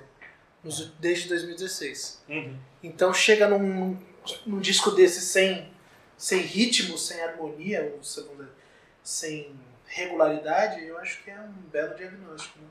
exatamente. Não, é, não parece escapista, parece só, não tem, eu vou voltar pro Nelson Cavaquinho mesmo, vou esperar o Chico Buarque escrever um romance e produzir um disco, vou esperar o Caetano. Eu quero que o Caetano fale contra a ditadura, não eu, jovem de 30 anos. É, Né? não, e é interessante porque o disco, ele é claramente é, contrário ao que a gente está vendo aí. Ele, é- ele claramente encara o momento em que a gente está, mas não nesse sentido cancioneiro É, que Caetano, Chico vão fazer, né? vou fazer belas músicas, mas... Uhum, em que fica mais claro. É, ali. que é explicativo, pedagógico. Não, não demanda ser pedagógico mais. Não há mais diálogo, não há mais abertura pro diálogo. Eu acho que já fudeu já, a gente já tá na merda geral, assim. Então, é ali, a gente não pode partir pra ironia, porque a gente tá falando de morte, né? Uhum. A gente tá falando de, de assassinato em massa, a gente tá falando de direitos sendo destruídos, de instituições seguras sendo desfaceladas e, e essas pessoas são extremamente conscientes. O Nuno, todo artista plástico sabe o que é ser artista no Brasil. né? Sim. E ainda mais o pessoal do Metametá, eles sabem disso, são pessoas politizadas. Então acho que eles se ligaram, assim, não adianta ficar falando foda-se Bolsonaro, Uhum. né? É, tem que ser estético também o debate. E que bom que você citou a Elsa, porque é o gancho perfeito para eu falar do próximo disco, que é do Jardim Macalé, Besta Fera. Sim. E. Por quê? Bom, esse é o primeiro álbum do Jardim desde 98. Né? Ele ficou, ele estava trabalhando, ele fez um monte de coisa nesse tempo, mas um disco solo de inéditas dele não rolou. E o Jardim é meio esse cara que o tropicalismo acabou e ele continuou tropicalista, né? E ele ganhou aquela aura de maldito que ele ficou que cansa ele, né? Que ele porque é, é quase como um, um pote, né? Um lugar que a gente fecha as pessoas e, a- e as marcam como se elas não tivessem feito nada além disso. E ele já tá velho, né? Exato. Ele não consegue quebrar mais o pote assim. Exato, né? Mas, mas que e ele continua nesse disco conversando o que ele fez. É um disco do Jardim. Uhum. É um disco do Jardim. Então é, é obscuro, é sujo, é fugidio, é, tem tudo isso. E eu acho que a primeira música é muito marcante disso, que é Vampiro de Copacabana, que você ouve e, cara, você consegue enxergar um filme de terror em Copacabana, assim, sabe? De terror psicológico ainda. Pelas vozes que vão entrando, pelo que vem no fundo. É, acho que aqui está mais próximo da canção do que o clima, né? O clima eu acho que ainda é mais quebrado, o Jardim nem tanto. Mas tem essa coisa ainda do, do sombrio, do torto. Tem uma, uma coisa de poética urbana, não, do, não no sentido ruim disso, né? Não de poesia urbana, tipo prédio, acho tédio, graça, acho graça, não nisso. Mais de. Veracidade. Isso, de. Mais de se colocar, né? De marcar os lugares. e de marcar os lugares sempre de um jeito é, realista, assim, né? E poético mesmo, de ver o que não é enxergado. Então é. Tem, tem um momento ali no disco que eu consigo ver uma imagem de tontura, assim, sabe? De alguém que não enxerga as coisas claramente, né? Meio que fora de foco. Uhum. Acho isso muito rico, como ele consegue construir isso. Tanto que tem uma música que chama Trevas. E que é, se eu não me engano, é, é uma adaptação que ele fez de um poema do Ezra Pound. Do Ezra Pound, desculpa é, que foi traduzido pelos irmãos Campos e tal. Uhum. E que é muito louco, né? Porque ele era nazista. Uhum. E o, nazista. o Jardim está fazendo né, sim, sim. Um disco ele era um fascista que né? claramente está batendo né, no, no, que a gente enxerga agora. Então, vem Só toda essa sujeira. é o grande nome da, do modernismo ainda, né? Exatamente. Então, Porque tem ele essa... fala make it new. Uhum. Faça novo. Isso. Que é o que você está demandando da música brasileira, inclusive. Sim. Mas então, Faça você vê quem está fazendo novo? É uma galera mais é. Mas se juntando aos novos. Sim. Por, e por que, que eu falei do disco da, da Elsa, que você citou? Quem produziu aquele disco da Elsa? Toda essa galera que eu citei Kiko Dinucci, Rodrigo Campos, Jussara Marçal, Romulo Frois, Thiago França, que não está no clima, mas está aqui. E são eles que produziram Besta Fera do Jades. E daí eu fico numa. É, ao mesmo tempo que eu acho lindo que eles estão indo buscar meio que as pessoas que eles tinham que buscar. Então o disco da Elsa tem muito aquela questão da mulher negra e tal. E, porra, essa voz rouca dela para falar as coisas que tem que ser faladas hoje. Com esse tipo de som sujo e cru que a gente faz. Então também ir buscar o Jardes como essa coisa psicodélica e essa coisa é, ele é uma personagem. Exatamente, para falar do que a gente está tendo hoje, né? Não pode ser essa coisa limpinha. Mas ao mesmo tempo eu coloco a questão de não, não vai acabar soando tudo igual, tudo meio parecido, né? É tudo sendo feito pela mesma galera. Eu não sei, é realmente uma coisa que eu não sei responder. Mas você achou? Eu continuo gostando. Comparando esses três. Não, eu continuo achando. É, pra mim, é o, o disco da Elsa foi um dos melhores do ano que foi lançado, que acho que é 2017. E o disco do Jardes é um dos melhores desse ano. E o disco da Elsa desse ano, que não foi produzido para essa galera, eu achei uma bosta. Então. Não sei. Tal, talvez seja essa coisa do Flying Lotus, é uma galera que começou, fez algo que é novo, que é rico e que tá colocando isso no mundo, assim, tá fazendo, tá repetindo, porque ainda tá reverberando. Mas tá, tá repetindo? Ou a gente tem que ir além do que é o Make It New? Que o Flying Lotus me provoca nesse sentido. Me toca ainda, não é novo, mas me toca ainda. E aí quando você pega o Jardim, você pega o da Elsa e também o do Clima, que foi outro que você citou, que eles também estão, pelo menos em parte, né, como no caso do Romulo, tá envolvido, e a banda também é, são eles, eu acho que é um... O que, que tem a se fazer? Não sei porque são pessoas. Você diria que eles são brasileiros? Sim, no sentido forte do termo? Não, sim. sim. Acho que Mas existe um, um estrangeirismo. E eu acho que eles estão. Então, porque eu acho que eles estão olhando para outros brasileiros. Uhum. Né? A coisa fora cânone. Apesar deles terem ouvido e eles respeitaram. E eu acho que é aí que entra a brasilidade deles, porque eles estão. É, o formato deles não é tipicamente brasileiro. Metá Metá não é Brasil nossa música popular brasileira, uhum. é, tal como nós conhecemos, uhum. né? não é, é, local. Até isso é um trunfo para eles. Agora eles querem buscar essa matéria brasileira. O que, que é? É uma mulher negra. É, mas é eu um acho que no Metá ainda tem tipo, muito uma matriz de sonoridades africanas e tal. Mas você né? entende que é uma apropriação é, acadêmica? Sim. Entende? Sim, e eu acho que no Exótico. clima isso está mais claro. Para mim o clima é muito isso né? Um disco, porra, foda que tá fazendo, mas é isso, muito artes plásticas Não, a própria música da Elsa, você vai é. falar aquele do Cadê meu celular? Vou ligar pro 80. Uhum. Então, mas ela apanhou do cara, ela apanhou do, do Garrincha. Sim. Ela sofreu violência doméstica. Ela não vai ligar pra sua mãe e falar que você é um babaca. Uhum. Entende? Então é, existe um certo exotismo. Ela é uma mulher Sim, negra que apanhou sim. na vida inteira, agora tá muito velha. A gente tem isso. A música é então, um mas espaço e- eles não conseguem fazer eles só eles, entendeu? Não. Tipo, eu acho que a Jussara, que é a voz do grupo, né? É, voz no sentido literal mesmo. Sim, sim. Ela é a vocalista, Vocalista. do Metametá. sim. Tem os discos dela. O Rodrigo Campos também canta e tem o disco dele. O Thiago França tem o disco dele. O Kiko Junior tem o disco dele. sim. Tipo, eles não. O Rômulo, principalmente. Mas eles não conseguem fazer isso. é, tipo, eles estão procurando vozes que eu acho que eles enxergam. Cara, essas pessoas já tinham isso.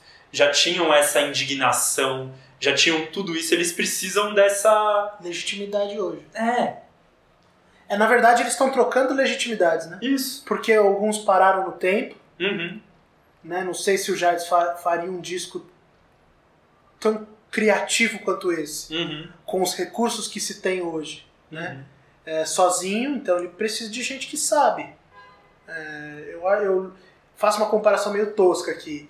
A gente antes gravava no meu celular, agora a gente tá gravando num, num gravador mesmo, de qualidade e tal, que a gente foi buscar para saber. Existe um know-how, um saber fazer que essa galera tem, que tá na música desde que, sei lá eu, desde que nasceram Sim. né?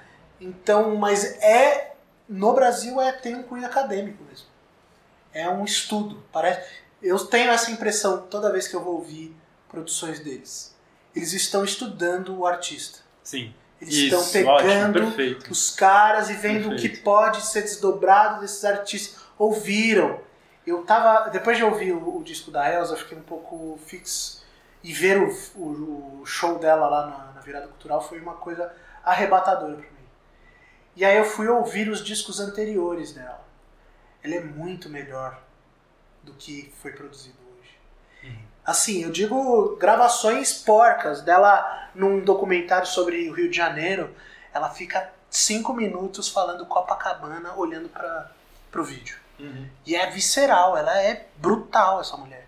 E aí quando eu vejo o, o disco que fizeram com ela, é, eu entendi por que, que eles estavam fazendo isso. Porque ela tem uma força que é. Uhum. E a gente. Eles não têm. E eu falo a gente porque a gente faz parte do mesmo grupo.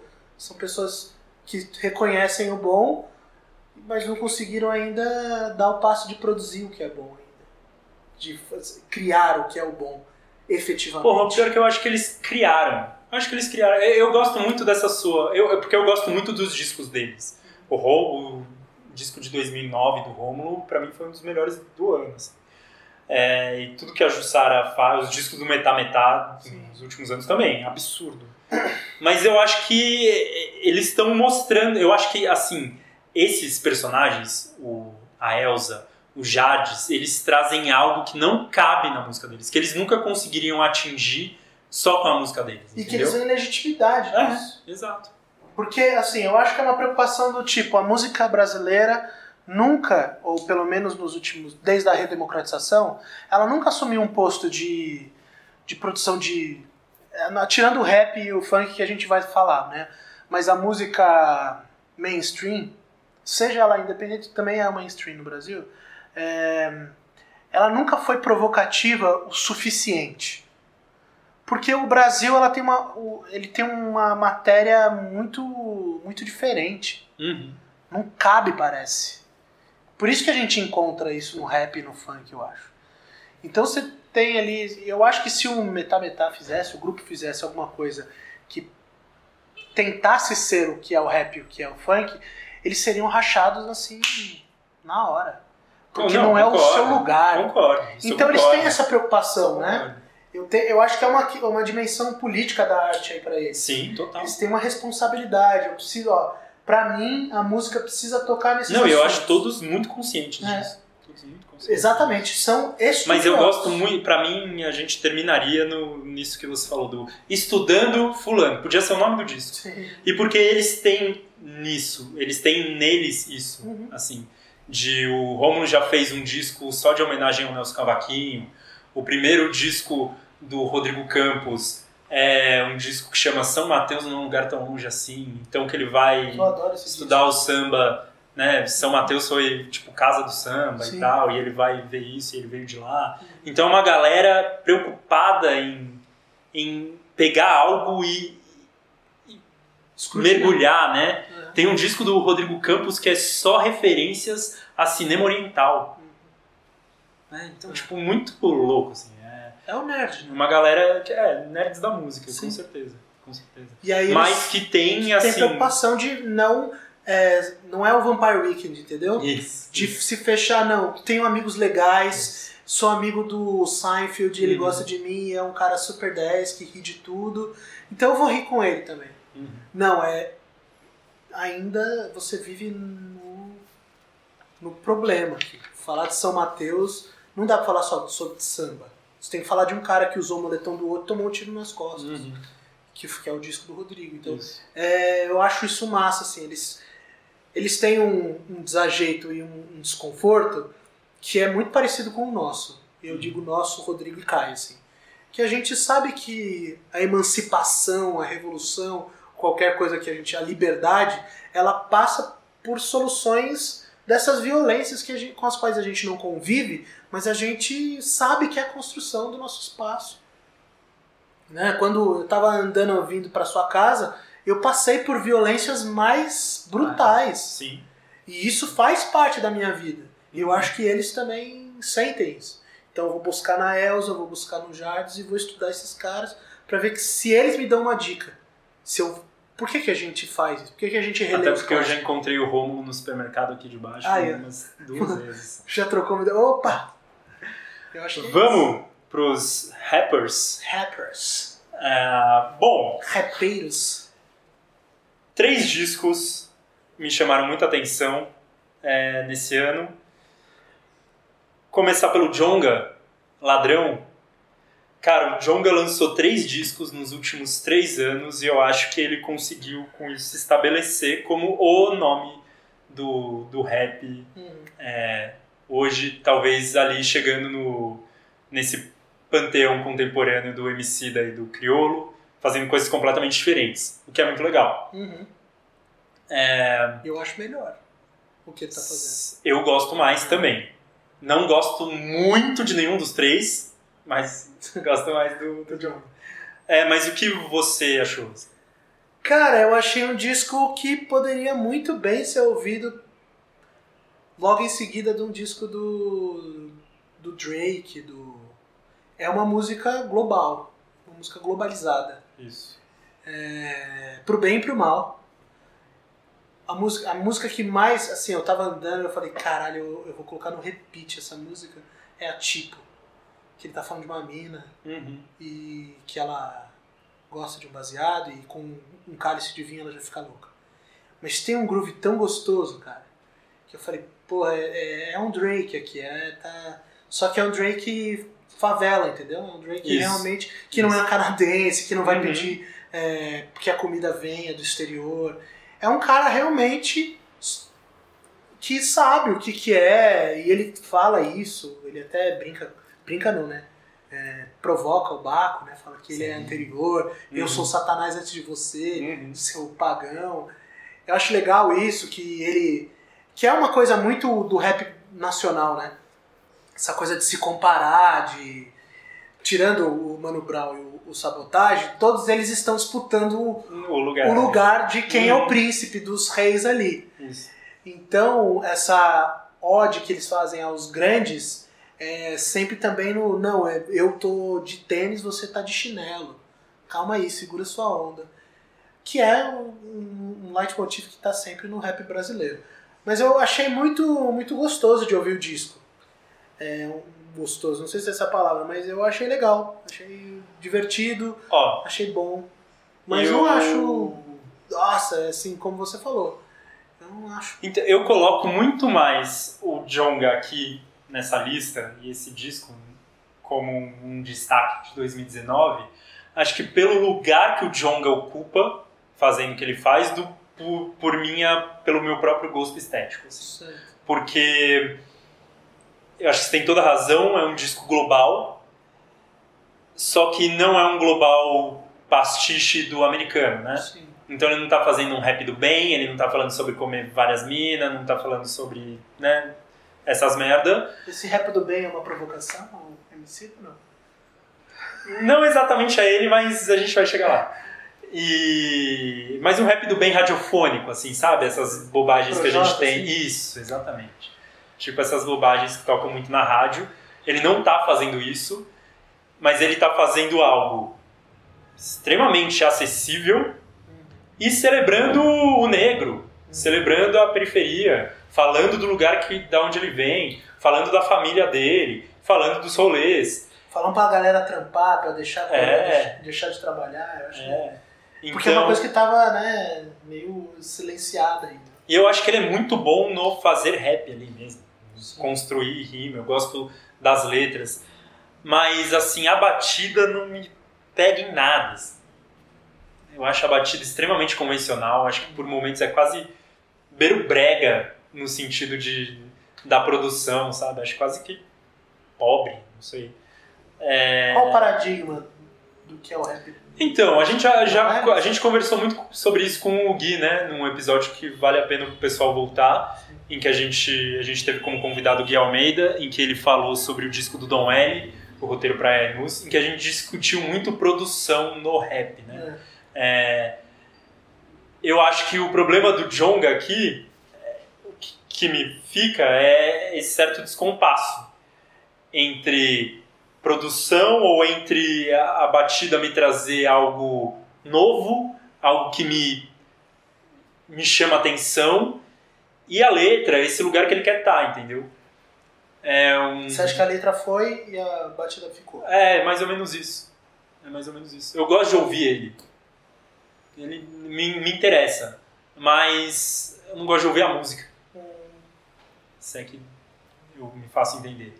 Mas eu acho um cara muito importante, assim. Eu acho que ele tá se colocando num lugar interessante. Ele olha pros outros rappers, ele fala sobre isso, ele tem um olhar pro racismo e não é nada acadêmico, então quando ele lança esse disco, ele fala, pô, eu me vi nesse lugar de ladrão muitas vezes, sem ser ladrão. Daí eu fui roubar, pra ser o foda. E daí eu percebi que o meu roubar tinha que ser um roubar que leva algo de volta pro lugar da onde eu vim, entendeu?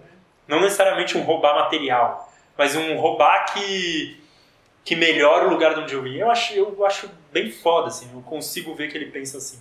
Mas enquanto música não me atrai tanto. É, que é o contrário do que fazem Hot e Oreia, Rap de Massagem, que é o disco que mais me divertiu esse ano. É, e que tem, eu- inclusive, Essa é os a caras têm o Jonga como uma referência. Então a gente não está em planos totalmente diferentes, assim. É, acho muito divertido, é o primeiro disco dos caras. Também ao contrário do, do Jonga, não sei se tanto ao contrário, mas eles passam por vários gêneros e ritmos, então eles não se colocam tão claramente como uma dupla de hip hop, é claro que é isso que eles estão fazendo, e as referências dele são essas. Mas eu acho que eles passeiam melhor por outros gêneros, assim. E é divertido, mas não é um stand-up comedy, né? Não é, os caras não estão fazendo isso para ser divertido. A- o humor vem da crítica que eles fazem.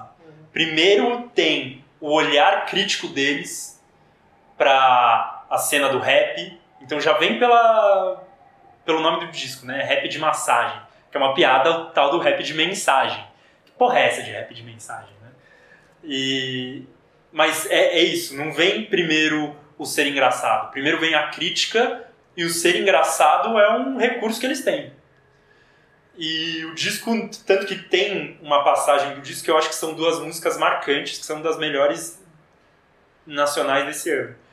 Que é Eparrei, que é uma música totalmente séria, assim, que tem um featuring, que é uma música de religi- religiosidade africana muito forte e que vem com uma porrada, um coro de criança no final.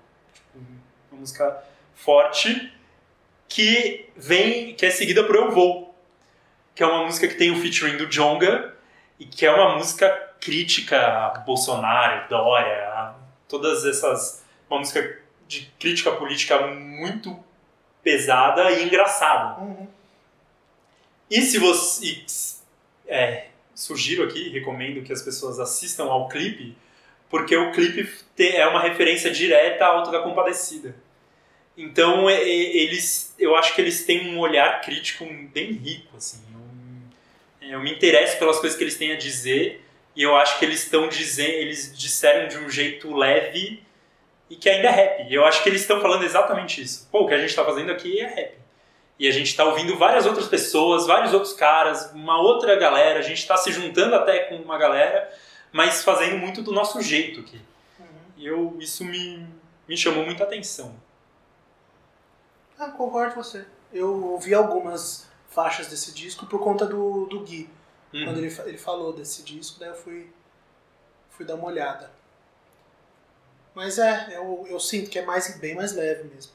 Mas é leve no sentido de que eles não têm mensagem a passar. Eu acho que é isso. Assim. Não é que eles não têm mensagem a passar. Eles não querem a priori ter uma mensagem para passar. Eles querem primeiro falar assim, tá, o que significa ter uma mensagem? É, exato. E eu acho que eles estão colocando tudo em jogo. É. De tipo, a gente não tá fazendo essa crítica porque a gente tá fazendo rap. A gente tá fazendo essa crítica porque a gente acredita nisso. E daí eles estão colocando o próprio cenário do rap em jogo, entendeu? No mesmo jeito que eles se colocam, né? Como eles se vestem, unha pintada, meio que de vez em quando vestido em trajes femininos e tal. Então acho que é bem interessante assim o que eles estão construindo. Completamente diferente desses dois é o disco do Black Alien, abaixo de zero, Hello Hell. É terceiro álbum dele, então parece que é um cara novo, mas não é nada novo, é um cara das antigas. Ele ficou uma década. Né? Teve o primeiro disco dele, que eu acho que é de 90 e... 2005, se eu não me engano. Ou um 2000, e depois ele só foi lançar em 2015. Cara, é um cara de rap muito mais cru. Acho que um rap que a gente liga muito mais ao começo dos anos 2000, aos anos 2004. 90. 2004. Ah, que a gente muito mais próximo do- dos Racionais.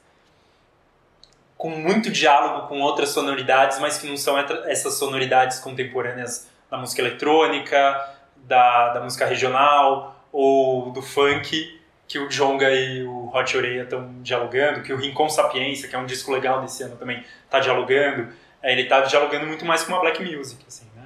Então tem uma música que é pra Amy Winehouse, ele cita outros... é, tem várias outras citações, tipo Nina Simone, essas coisas, né? Uhum. Então ele tá num outro tipo de diálogo, com outro tipo de rap, mas olhando também para ele, olhando para o Brasil hoje. Foi um disco que me chama muita atenção, porque foge um pouco do que está sendo feito e de que... Foge não no sentido da novidade, né? Mas Isso. certa, Isso. certo conservadorismo ali. É, e porque é muito comum a gente começar a cair em vários maneirismos, qu- porque é isso, o rap, assim como o rap internacional, o rap brasileiro, também vai galgando o seu lugar para se tornar, tipo, é essa galera que está dizendo algo novo, está fazendo algo novo. E daí tem as consequências disso, que são os maneirismos de produção Sim. que né, vão, vão aparecendo ah, ano atrás de ano. Então fugir disso me, me interessa bastante. Um disco que está em todas as listas e que eu não citei aqui é o do Emicida, Hum. Amarelo. É... Putz, é, é até difícil pra mim, né? A gente teve essa conversa antes, não é uma coisa que eu tenho tanta certeza. Mas ele me soa escapista. Eu nem ouvi, eu posso confessar pra você. ele me soa escapista porque, sei lá, a gente está em 2019 sofrendo tudo isso que a gente está sofrendo. Ele tá no panteão aí do rap contemporâneo nacional. Acho que ele Criolo são esses caras que, que conseguiram chegar nesse lugar, né? Da, de tipo, ah, fala, rap brasileiro ah, contemporâneo, né? Foge do, do, do Racionais, foge do Sabotagem vão ser os dois a serem citados. E ele fez um disco meio familiar, meio é, de ir buscar outras sonoridades, uns featurings meio globais, então tem um featuring com o Zeca Pagodinho. Você vai falar, porra, o cara não pode falar da família dele, não pode ter ali a música com a filha, né, chamar alguém mais conhecido de outro gênero. Cara, pode, né? Quem sou eu fazer isso? Mas realmente é algo que não me toca nem um pouco, assim. Não convence. É, é algo que me, me é estranho. Para mim soa muito estranho. E isso para mim é marcado porque ele faz isso no próprio disco. Ele faz o meio que eu estava esperando dele no próprio disco, que são as duas últimas faixas, principalmente com a penúltima faixa, que é um featuring com Majur e com Pablo Vittar. E é um sample de Sujeito de Sorte, do Belchior, e que é uma música do caralho, muito forte, e que ele deixa mais agressivo ainda. Né? E que ele fala não só sobre um lugar que a gente está, mas sobre saúde mental ali. Então ele se, apro se apropria dessa linguagem do Belchior, do ano passado eu morri, mas esse ano eu não morro, também como uma conversa de pessoa, de, sobre o nosso psicológico, né? sobre esse abalo psicológico que a gente está sofrendo. E, e, daí chama esse símbolo queer, é, trans, travesti, que quer que seja, é, para colocar a sua voz ali. E também símbolo pop. Então, né, é como se o sonho do Dinho Ouro Preto tivesse rolado. Uniu todas as tribos como se fosse Norvana. Pra mim, essa é a música brasileira de 2019. Era essa música que a galera tinha que ir pra rua e cantar. Porque não é a música do Belchior. É a música do Belchior, mas com a gente lendo, com né, o rapper da quebrada, com o tipo de som que é o que tem que ser feito hoje em dia mesmo, não é mais MPB. Então não é aquela aquele fetiche, aquela romantização da música dos anos 70, né? Chico Buarque, Caetano, isso, e o próprio Belchior entrando nisso, né? É uma música nossa, a gente lendo o que esses caras fizeram, né? E da quebrada, gay, negra e o caralho. Então, para mim essa era a, essa é a música do Brasil desse ano.